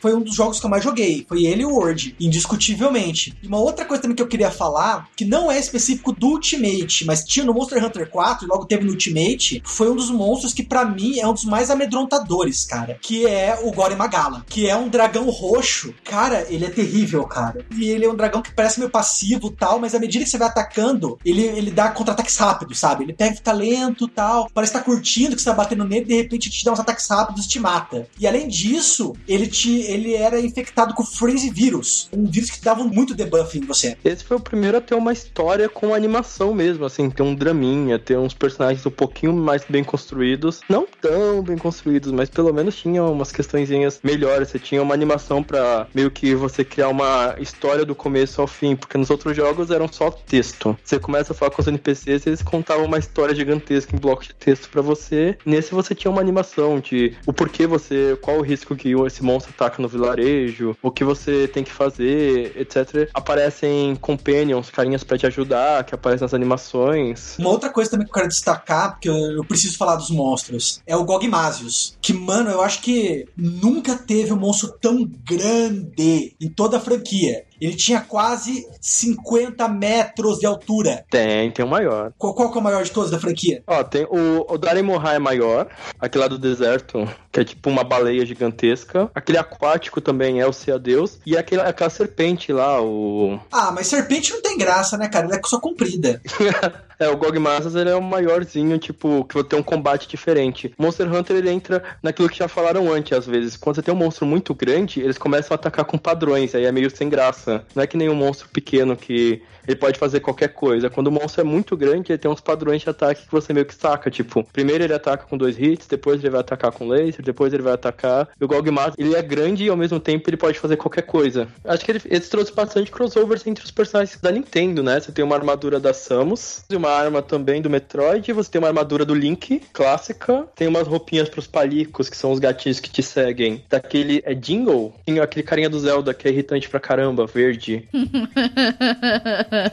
e aí a gente começa com Monster Hunter Generations, agora que ele foi lançado só pro 3DS, né? Sim, mas o, o, o Generation X daí depois vai ser lançado para Switch. Inclusive foi lançado esse ano. Que foi bem legal. Eu testei a demo dele, bem interessante. Não é um jogo ruim. Só não é tanto pra mim, assim, vamos dizer, né? Eu achei meio pesado, sabe? Eu achei que ele poderia explicar um pouco melhor na demo, sabe? Pri- Principalmente pros, inici- pros iniciantes. Nem o. Ele tava explicando no começo do, do cast, né? Que às vezes o problema das demos é que eles não explicam. Ah, não, mas não só das demos. Todos os jogos orientais, né? Que o Generations ainda é um jogo oriental, que ele simplesmente é localizado, né? Eles simplesmente traduzem pro nosso idioma, nem, eles não explicam praticamente nada. O Generation ele trouxe como diferencial a questão de ter os estilos e as hunting arts, não é? é? Os estilos eram formas de você lutar, priorizando tipo, ah, você quer atacar aéreo, você quer atacar de maneira esqui que esquivar mais, você quer atacar de uma maneira clássica ou você quer atacar de uma maneira utilizando mais especiais, porque nesse jogo também eles trouxeram uma série de movimentos especiais que você usa com uma barrinha, similar ao que aquele spin-off da série, o Frontier, já fazia. Não, e o bom também que a gente não falou tanto no Monster Hunter 3 Ultimate é que os pálicos, né, voltaram como personagens jogáveis. Você podia pegar, sabe aquele gatinho que te acompanha no Monster Hunter World? Então, no Monster Hunter Generations, você pode jogar com o gato. E ele tem missões dele, entendeu? Armaduras dele também, que já tinha nos outros, né? Mas agora são essenciais aí pra você completar as quests. Ou seja, ele adiciona aí toda uma nova camada ao jogo, né? Porque agora, além do teu personagem, você vai ter que fazer as missões também do gato. Inclusive, você pode fazer elas multiplayer. Daí com pessoas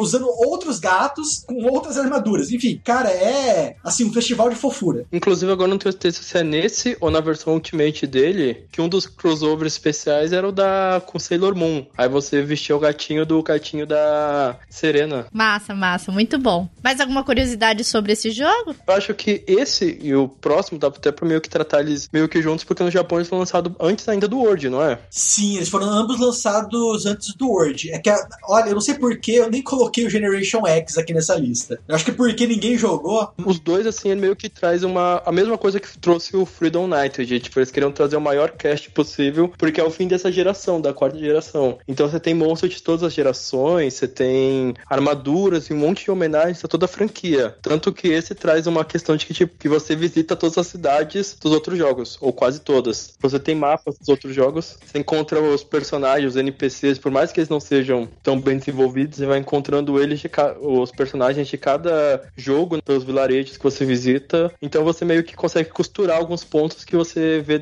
durante toda a franquia nesse Generations. Ele foi meio que a despedida dessa geração. Acho que eles já estavam prevendo que a franquia ia mudar totalmente. Então eles quiseram investir tudo dos antigos nesse novo jogo. A única mancada que eu acho que ele deu, e que eu acho que não foi uma mancada pequena, foi que o Generation, o Generations veio, né, pro 3DS, aqui pro ocidente, mas o Generation X não veio pro 3DS. Eles só lançaram ele pra Switch. E demoraram ainda para chegar. Cara, eu acho que isso é uma grande mancada. Uma vez que o 3DS, ele ainda é um console que tá com vida ainda, ele ainda tá recebendo lançamentos. E bastava eles pegarem e fazerem localização, sabe? Eles não precisavam fazer nada mais do que isso. É fazer localização e abrir os servidores. E eles não fizeram, cara. Esse foi um dos motivos pelo qual eu vendi meu 3DS. Eu acho que esse jogo ainda vai sair. Mas é que assim, o que eu vi justificaria porque ele saiu só pra Switch e não pra 3DS. Porque, um, a Nintendo quer mudar o público dela do 3DS pro Switch. E o Monster Hunter ainda é um console killer. Então, ela tá querendo jogar. Então, talvez já tenha pagado pra Capcom só pra fazer isso. E sendo que é o mesmo jogo, no 3DS é 40 dólares. No Switch é 60. No 3DS você joga online de graça. No Switch agora você tem que pagar. Então, tipo, é muito mais lucrativo lançar o mesmo jogo em, um,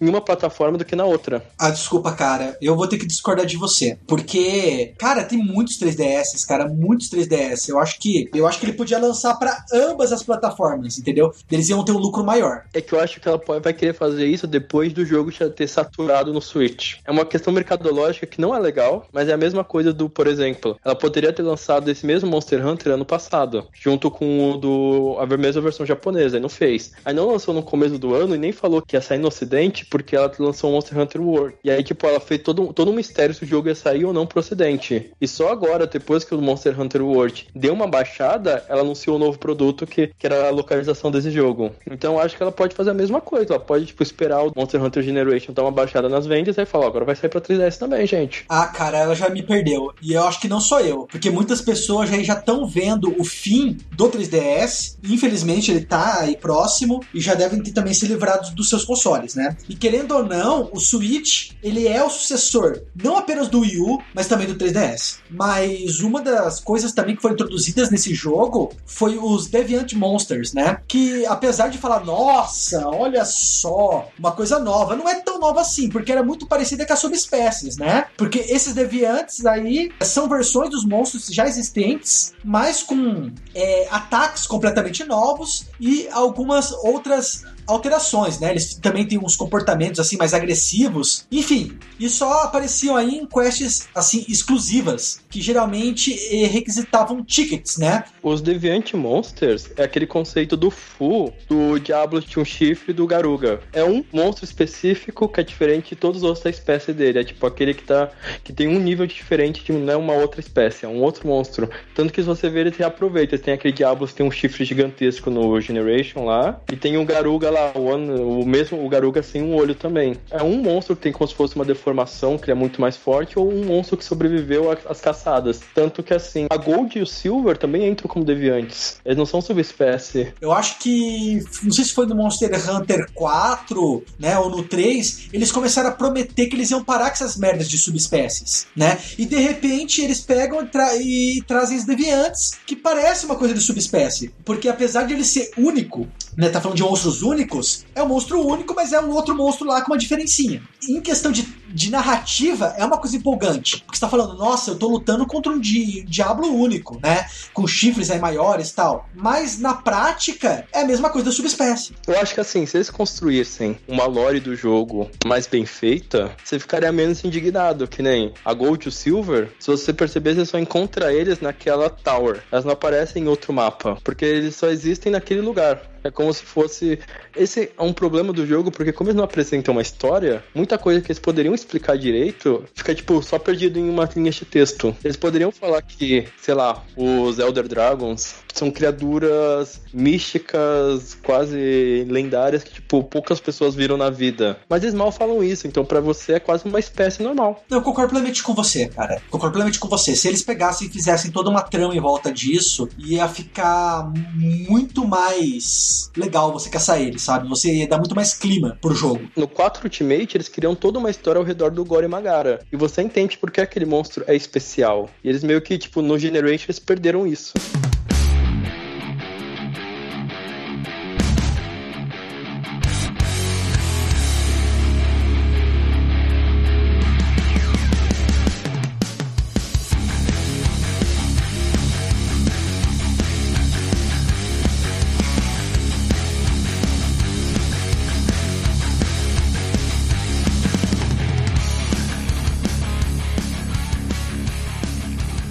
Nós vamos para a quinta geração que vem o Monster Hunter World, que é o que foi lançado recentemente aí, foi muito bem visto pelas pessoas que jogaram. Inclusive eu testei ele na BGS do ano passado e eu gostei do jogo. Foi, ficou muito bonito, inclusive tem, um, tem vários monstros gigantescos nele e é um jogo muito legal. E o que, que vocês acharam aí dessas mudanças, né? Porque esse, esse World aqui tá muito diferente dos anteriores, assim. Eu acho que o que eu mais gosto nele realmente tem, tem uma coisa que lá no Nautilus a gente se prende muito, é, é, até o que a gente tenta passar nos vídeos e tal, é essa questão da imersão de fato. Eu acho que o, o que me chamou muita atenção a princípio nele, sem dúvida, foi esse misticismo com a série que eu sempre que eu repeti aqui algumas vezes. Mas, cara, como ele comunica escala também, né, cara? É, é, a primeira vez que eu vi, tem uma missão um pouco mais pra frente do jogo em que. Bom, eu imagino que é algo que, é algo que todos os jogadores veem nessa missão, mas tem uma missão que uma espécie de Tiranossauro Rex não é bem um Tiranossauro Rex, né? Uma espécie. Eu não, não sou familiarizado com o nome dos, dos, dos monstros, mas ele parece um Tiranossauro Rex e um dragão. Eles começam a lutar entre si, cara. Putz, foi naquele momento que eu parei e falei: caraca, cara, porque é programar aquilo ali, porque aquilo ali parece algo que acontece em jogos mais recentes, como o próprio Zelda e tal, em que você. em que o jogo quase tá contando uma história sozinho. Existem várias. Existem várias variáveis do que pode acontecer ou não, e essas variáveis se misturam de uma forma que aquele momento, apesar de a gente saber que é, é, de fato não foi só a gente que viu aquilo acontecer, mas ele parece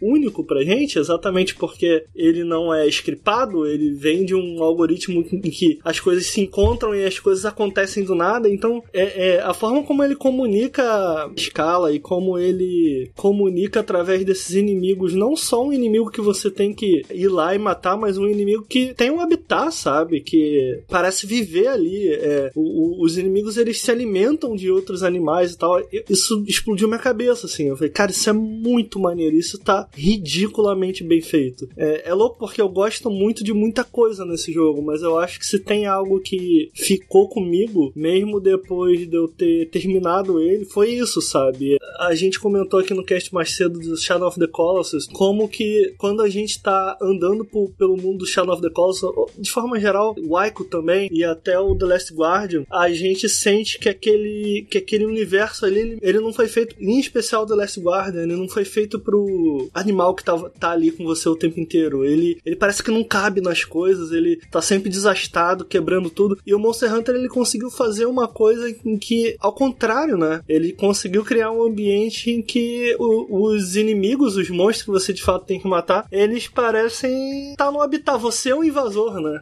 Até a história gira um pouco em, em volta disso, né? Você tá indo para esse novo mundo. E eu acho que, cara, de todas as coisas que eu preciso, até porque eu acho que pra, na questão de jogabilidade vocês provavelmente têm mais a falar do que eu, mas eu acho que nessa parte de ambientação e animação e até a forma como os personagens entram em conflito, quando eu falo personagem, falo os monstros, putz, eu achei fantástico. Assim, embora o jogo tenha, a franquia tenha saído do PS2 pro PSP, aí ficou nos portáteis, ela só passou pra, tipo, geração atual mesmo agora. Porque no 3DS, por mais teve uma versão do Wii U, mas assim, eu acho que não explorava bem o que era aquela geração de consoles. Esse jogo ele traz exatamente tipo, toda uma questão de interação com o cenário, toda uma questão de física mais refinada ainda, das AIs mais inteligentes, da vegetação, tudo que até então um console portátil não tinha. Ele cresceu uma fanbase no portátil, mas agora eles apresentaram um jogo que é o jogo feito com tudo que essa geração atual consegue trazer pra gente. É, em questão de detalhamento, ele é, é, é um jogo muito bonito e eu gosto muito, muito mesmo da estrutura dele. Eu acho que se tem uma coisa que eu critico muito em, em jogos de mundo aberto recente, é não só essa mistura de RPG e ação, que por si só não é um problema, mas como eles estão viciados em uma estrutura de game design mesmo, na parte de evolução, ou seja, é, parece que a gente desaprendeu a fazer certas coisas. Você. Todo jogo de ação hoje em dia, todo AAA, todo não, mas a grande maioria tem lá as três colunas de skill trees diferentes. Você tem que ir lá, tem que comprar as habilidades. Que no final das contas, algo que nasceu no, no RPG lá atrás, em que a skill tree tinha que ser uma escolha, em que as habilidades tinham que ser uma escolha, ao final do jogo você comprou tudo. É, é o nível você sabe que não serve para muita coisa. E o, o Monster Hunter não. O Monster Hunter ele faz isso. Eu acho que o que faz ele ser tão.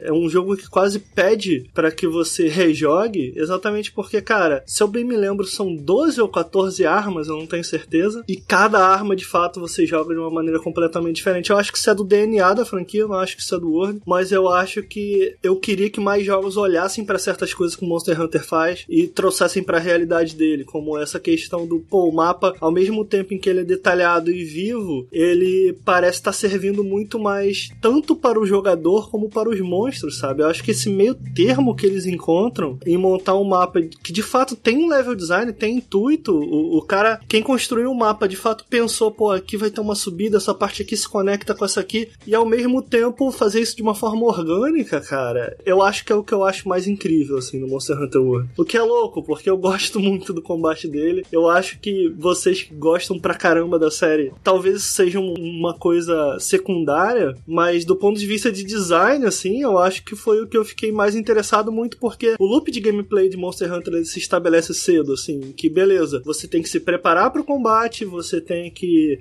enfrentar o inimigo, você pode fazer isso sozinho ou com outras pessoas. Cara, repita, ele, ele muito cedo ele estabelece esse loop. É um loop que funciona, é um loop que é divertido exatamente por focar no que o jogo faz de melhor, que são essas lutas contra chefes. E nesse sentido, eu adoro a simplicidade do jogo. Eu acho que é algo que a gente perdeu o costume de fazer também. O tal do menos é mais, né? Você pega o Shadow of the Colossus, cara, é você contra os inimigos. É isso. Vai lá, se vira, tu não constrói nada. E aí é como se ele olhasse para isso, ele, beleza, cara, a gente vai criar inimigos extremamente divertidos de se enfrentar, e não só de enfrentar, mas de se observar, cara. Se você ficar parado olhando alguém jogar Monster Hunter, é um espetáculo visual, sabe? Cara, eu acho que em, em termos de design, a Capcom é uma desenvolvedora que, apesar de, de, de, pisar na bola muitas vezes, eu acho que, de forma geral, as desenvolvedoras japonesas têm isso no seu DNA, que cara, elas sabem como fazer um sistema de combate. Elas sabem como. Não é à toa que os melhores jogos de luta, pelo menos para mim, sem dúvida nenhuma, são os japoneses. Então você vê quase um pouco disso no próprio Monster Hunter, sabe? A forma é o tal do fácil de jogar, mas difícil de masterizar, né? O difícil de dominar. É, e eu acho que o Monster Hunter tem muito disso. Isso é bem bacana, viu? Uma coisa que aconteceu na geração que você falou, a impressão que dá é que alguns jogos japoneses estão olhando agora pro ocidente, né? É, cara, eu, eu assim, isso me deixa um pouco triste, cara. Porque a gente. Outro dia eu tava conversando com um amigo meu e eu falei, putz, cara, eu acho que eu não aguento mais jogos de ação em que você sempre tem três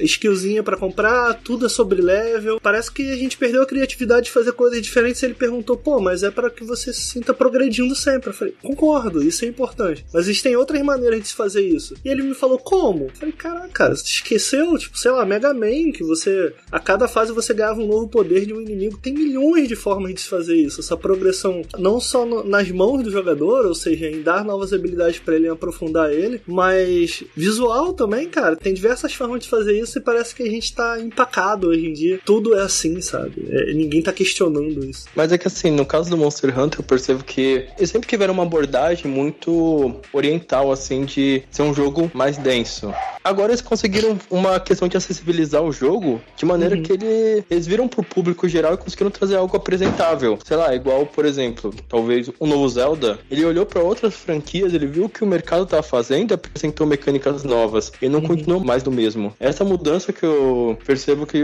o mercado oriental ele tá passando, assim, ele tá apresentando umas coisas que, tudo bem, alguns jogos acabam se descaracterizando, o que é meio triste, mas acho que é uma questão de que eles têm que encontrar o meio termo na balança. Não, sim, isso nem é uma crítica minha pro Monster Hunter, na verdade, eu tô elogiando, eu acho. É, eu acho Bom, que a Capcom conseguiu acertar no ponto certo esse, na verdade. Isso, eu vou até devolver a pergunta, eu acho que ele ficou mais acessível, mas ele não ficou burro, correto ou não? É, mais ou menos, mais ou menos. Vamos lá. Não, eu quero saber a opinião de vocês. É porque assim, eu acho que no início do jogo, para quem já tava jogando os outros títulos, né, os anteriores, você sente um déficit, porque ele é muito fácil, eu acho. Porque ele teve várias coisas para facilitar, por exemplo. Você pode agora beber poção enquanto você anda, né? Como a gente falou. E isso você não podia em nenhum dos outros jogos. Ele pegava, ele, ele ficava parado, bebia a poção e ainda dava um joinha ainda. Nisso tudo, o monstro já podia acabar com você. Nesse jogo, não. Você pode pegar e nem, nem andar, você corre com a poção. E isso já facilita bastante as coisas. Para você também pegar itens na fase também é bem mais rápido. Para você entrar nas partidas, cara, você pode entrar em qualquer momento do jogo na partida alheia. No, nos outros jogos era quase um ritual. Você tinha que pegar, postar a tua quest, ficar esperando o pessoal entrar, daí nesse meio tempo se fazer uma social, sabe? Como sei lá, se as pessoas estivessem chegando na tua casa um jantar e você e não chegou todo mundo e você ficar, se batendo papo, colocando uma musiquinha. É isso que você fazia no Monster Hunter, sabe? Até chegar quatro jogadores, para só depois começar a luta. E agora não, cara, é uma coisa super dinâmica. Você pega, você chega no meio da quest de outra pessoa e eles já estão matando monstros, sabe? Eu acho que muito disso foi necessário pro público ocidental, mas ele podia não deixar a dificuldade de lado, sabe? Ele podia deixar ainda o monstro pegando, dando ataques de one hit kill. Mas é assim, isso é uma opinião minha. Não é a opinião do mercado. O mercado aceitou muito bem e eu, a médio e longo prazo, também aceitei. Porque é, em meados e no fim do jogo, para mim o jogo é perfeito. E eu acho ele, desculpe, os fãs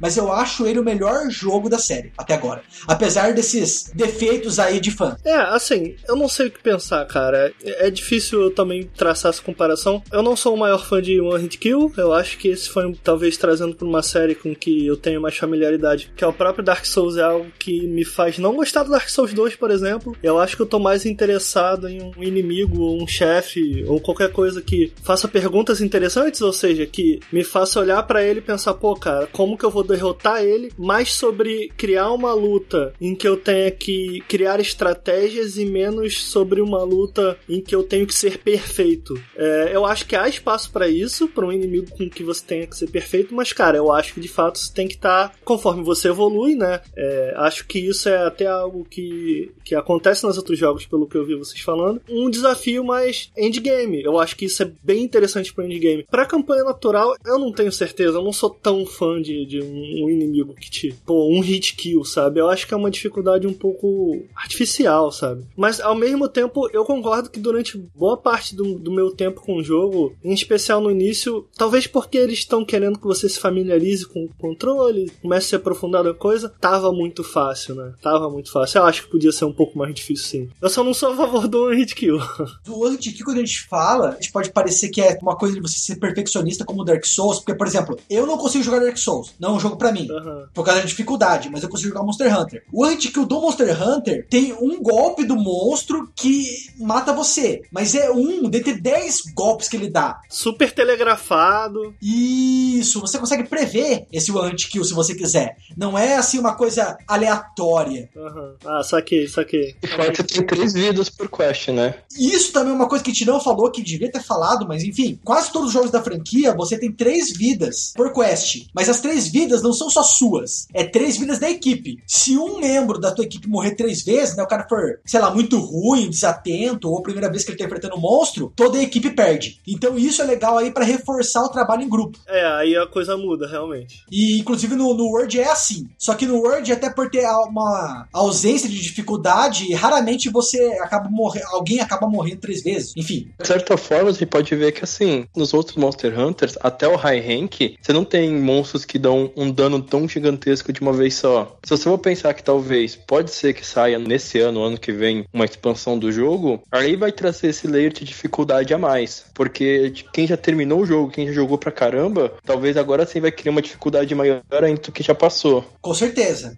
As outras novidades desse jogo, né, que não tinha nos outros, é você seguir os rastros do monstro, porque nos outros você tinha que simplesmente imaginar onde que tá o monstro. E ele podia ter qualquer área. Nesse jogo, no Monster Hunter World, você pode seguir literalmente os rastros. Você segue as pegadas dele, você segue, sei lá, o cocô dele, o guspe dele, pra saber onde ele está no mapa. Você não precisa mais do Wiki, tá? Nem do Wiki. Você tem uma enciclopédia interna do Monster Hunter World, que ela vai aumentando à medida que você vai tendo encontros mais frequentes com os monstros. Você vai ter também Investigation Quest, certas partes de monstros, né? Por exemplo, sei lá, um chifre, uma joia, principalmente joia, cara. É, é muito raro dropar do monstro, é muito raro você conseguir do monstro. Às vezes você tem só 2% de chance de conseguir. E isso ia frustrar muito o público ocidental. Daí, para evitar, né, todo esse problema, tem essa Investigation Quest, que é o quê? É uma quest que ela é mais difícil, né? Porque às vezes ela tira parte do tempo que você tem da caçada, ou às vezes limita a caçada a só dois jogadores. Só que você tem muito mais chance de conseguir os itens raros. A única coisa que eu posso falar mal desse jogo, se é que eu posso falar mal, porque é o meu favorito, é que ele tem pouca variedade de monstros, né? Você tem menos de 50 monstros aí. Você tem a ausência de subespécies e dificuldade do jogo, pelo menos no início, ela é baixa. Mas da metade para frente você vê uma dificuldade, você vê um desafio. Mesmo você que tá jogando aí desde os primeiros jogos. Só pra gente finalizar, fazendo um balanço sobre os Monster Hunter, vocês acham que a franquia ela tá caminhando para um lado bom ou vocês acham que com o lançamento do Monster Hunter World ela perde um pouco a essência dela? O que, que vocês estão achando, né, dessas mudanças? O que eu gostaria era que, com o sucesso do Switch, eles continuassem agora com dois modelos de franquia. Uma muito mais realista e uma mais clássica ainda. Porque as travas dela fizeram parte da identidade dela. É uma coisa que é meio que engraçada. É quando um jogo tem um sistema que às vezes é tão travado que vira uma identidade dela, tipo, todos os sistemas. Então eu não sei se, como o Switch ele é inferior aos outros consoles, mas ele tá vendendo bem pra caramba, a Capcom vai criar um novo braço da franquia seguindo os originais. Contrapartida, eu acho que o Word realmente, ele tá levando a franquia para o, o próximo nível. Acho que tá indo pro nível certo, porque realmente tá sendo um sucesso que nunca foi a franquia. A quantidade de usuários da Steam que bateu esses dias, um, acho que bateu um recorde de quantidade de usuários simultâneos, e a quantidade de vendas e tudo mais, mostra que a Capcom conseguiu acertar perfeitamente na, no balanço entre acessibilizar o jogo e trazer ainda o, o que era bom da franquia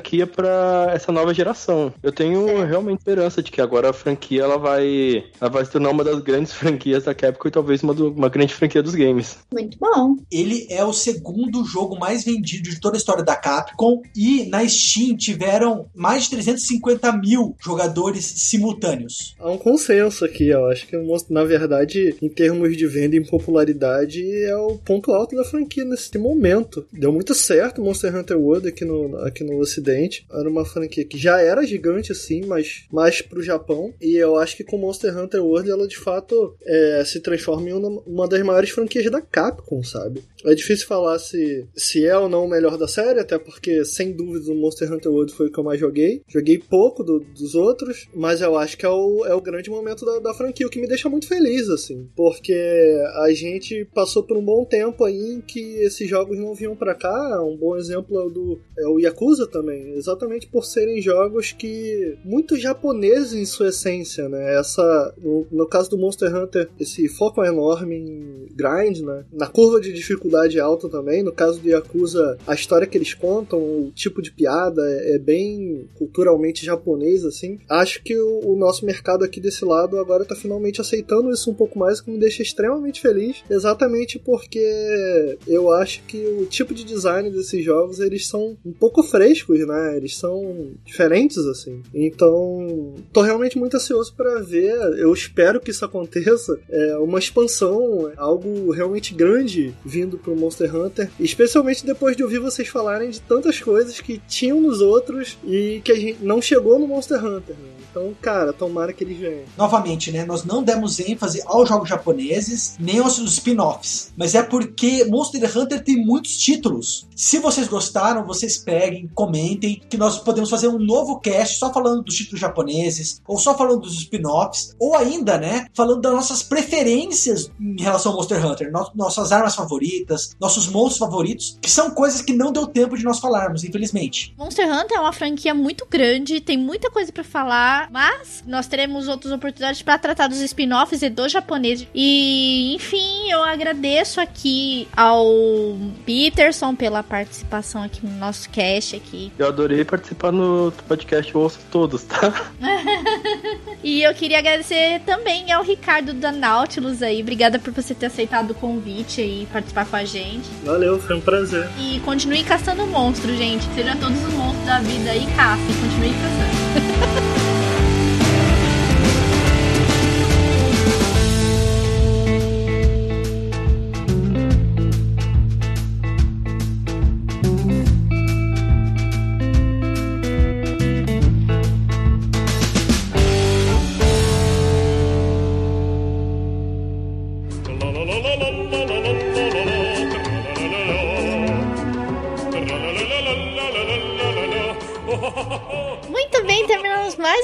podcast aqui e abrangemos aí por parte dessa franquia sensacional gigante que é Monster Hunter. E eu estou aqui novamente com meu querido amigo cabeludo Soft. E aí, pessoal, como estão vocês? Eu vim das sombras dos comentários do último cast. Caramba, velho. E então, como o Socket já mencionou, nós vamos ler os comentários do cast passado que foi sobre Shadow of Tomb Raider, Lara Croft e suas sombras aí, onde nós pudemos conhecer um pouco desse jogo que foi lançado recentemente aí, o último da trilogia de Lara Croft e um jogo bonito, mas com alguns defeitinhos aí que eu, para mim, são meio irrelevantes, porque eu sou fã da Lara, mas tem uns errinhos ali sim no game. Mas foi um jogo muito bom, a história é bem legal. Continuidade aí dos dois primeiros jogos dela aí que teve para as novas gerações. E nós vamos ver os comentários. E eu vou começar aqui, só que dessa vez sou eu que vou começar. Vou começar com um comentário lá no site do Jefferson Lima Roupinha. Ele diz o seguinte: Nossa, galera compartilha da sensação de ter jogado um jogo bonito, bem feito e mal executado. Achei a história bem fraca, o gameplay inferior aos anteriores, mas gostei de ter muito mais tumbas. Mas o pouco combate poderia ser gostoso como no Rise, mas a sensação de fim do mundo foi bem fraca. Diferente do prometido, mas o que me deixou mais triste foi o fato do troféu de fazer 100% estar bugado. Aqui estou esperando um patch. Com relação às várias roupas da Lara, não entendo porque nunca colocam os modelos da série Legend, Wonder Road e Anniversary como opções também. Os pontos positivos são sonoros e visuais, além de mais tumbas, e os negativos são a imersão inferior na história comparada aos outros e o combate fraco. Até usar o arco está chato nesse jogo. No mais, é um bom jogo, mas eu gostaria que as coisas boas do Rise ficassem nesse também. Forte abraço, CSCB. Então, é, sobre essa questão do Shadow of Tomb Raider ter ficado dessa forma, e eu acho que foi uma das pisadas da bola, viu, Sox, nesse jogo, foi que eles trocaram a empresa que fazia o jogo, que fez o 2013, que fez o Rise. O terceiro jogo foi pra mão de, de outra empresa. Então, por isso que eu acho que impactou de uma forma bem negativa a questão do Shadow of Tomb Raider.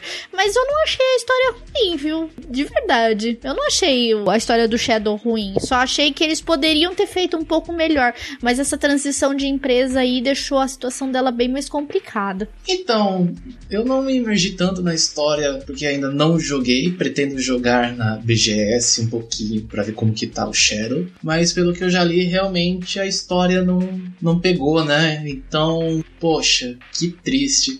Se for a questão de troca de empresa, e a Eidos sempre foi uma que trabalhou com Tomb Raider, né? Então, será que eles quiseram voltar muito para a origem e a história ficou tão ruim porque na cabeça deles é isso? Não faz sentido. Mas essa troca de empresas realmente de Tomb Raider e quebrou um pouco as pernas, que eu acho que poderia ter sido melhor e acabou. Eu acredito que tudo isso influenciou, entendeu? Eles deveriam ter deixado o jogo na mão da empresa que já estava tomando conta, porque dá sempre esses problemas. Quando troca de empresa dá merda. Com exceção da Ubisoft, com a questão de Assassin's Creed. Mas então, é, realmente o, o Tomb Raider é, sempre foi da Eidos e aí a Square pegou, né? Nessa, nessa, Sim. nessa trilogia nova. Mas, bem, fecha um arco e é aquela famosa história de trilogia de cinema, né? O 1 um é bom, o 2 é sensacional e o 3 caga.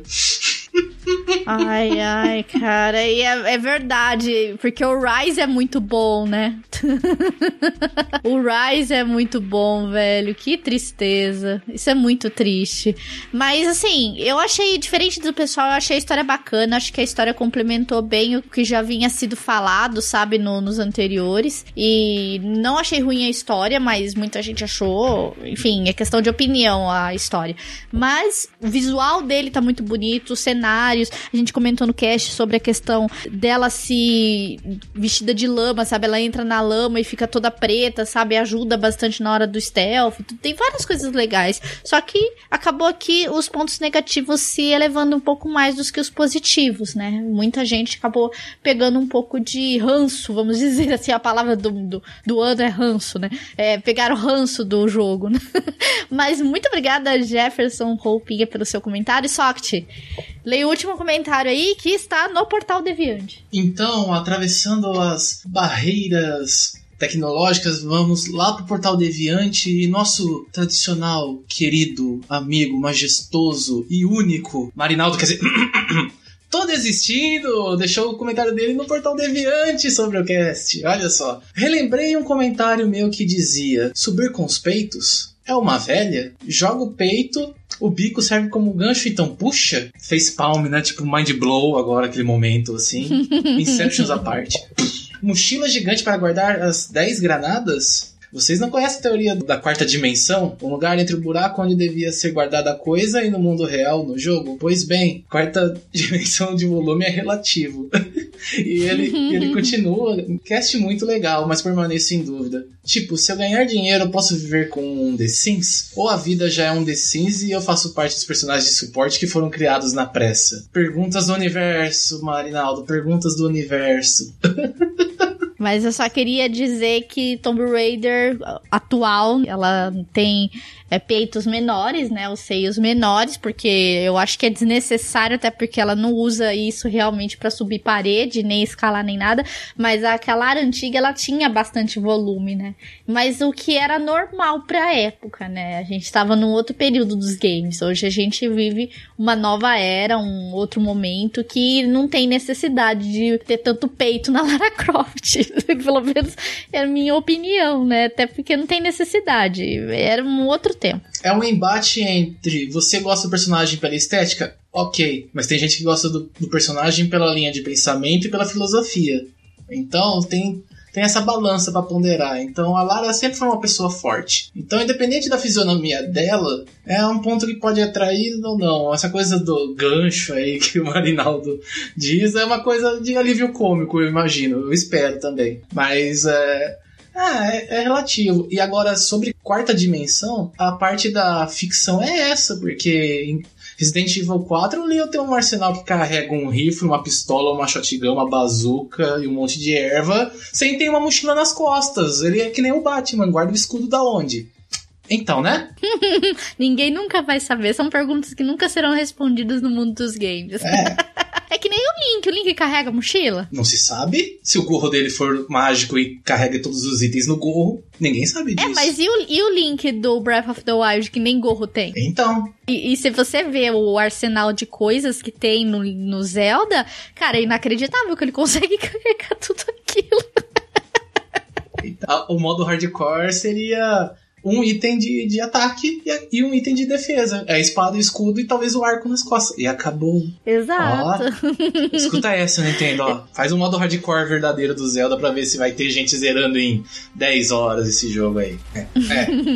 é. Exatamente. Mas muito obrigada, Marinaldo, pelo seu comentário. E acabou os comentários, gente. Infelizmente, tivemos poucos comentários. Gente, deixem comentários, por favor, porque a gente gosta de ler vocês. Muito obrigada ao Socket que me acompanhou nessa leitura. E assim como The Sims, acabou minha jornada de trabalho. Tá, tá, tá. E não se esqueçam de nos seguir nas nossas redes sociais, que estão todas na descrição desse cast, nosso Twitter, nosso Facebook e nosso Instagram. Não se esqueçam de se inscrever no nosso canal de vídeos e canal de lives, vídeos toda semana e lives também. Que a delícia vos acompanhe e que o suco de laranja esteja com todos vocês. Um grande beijo para vocês e semana que vem a BGS, gente. Nos vemos no próximo cast.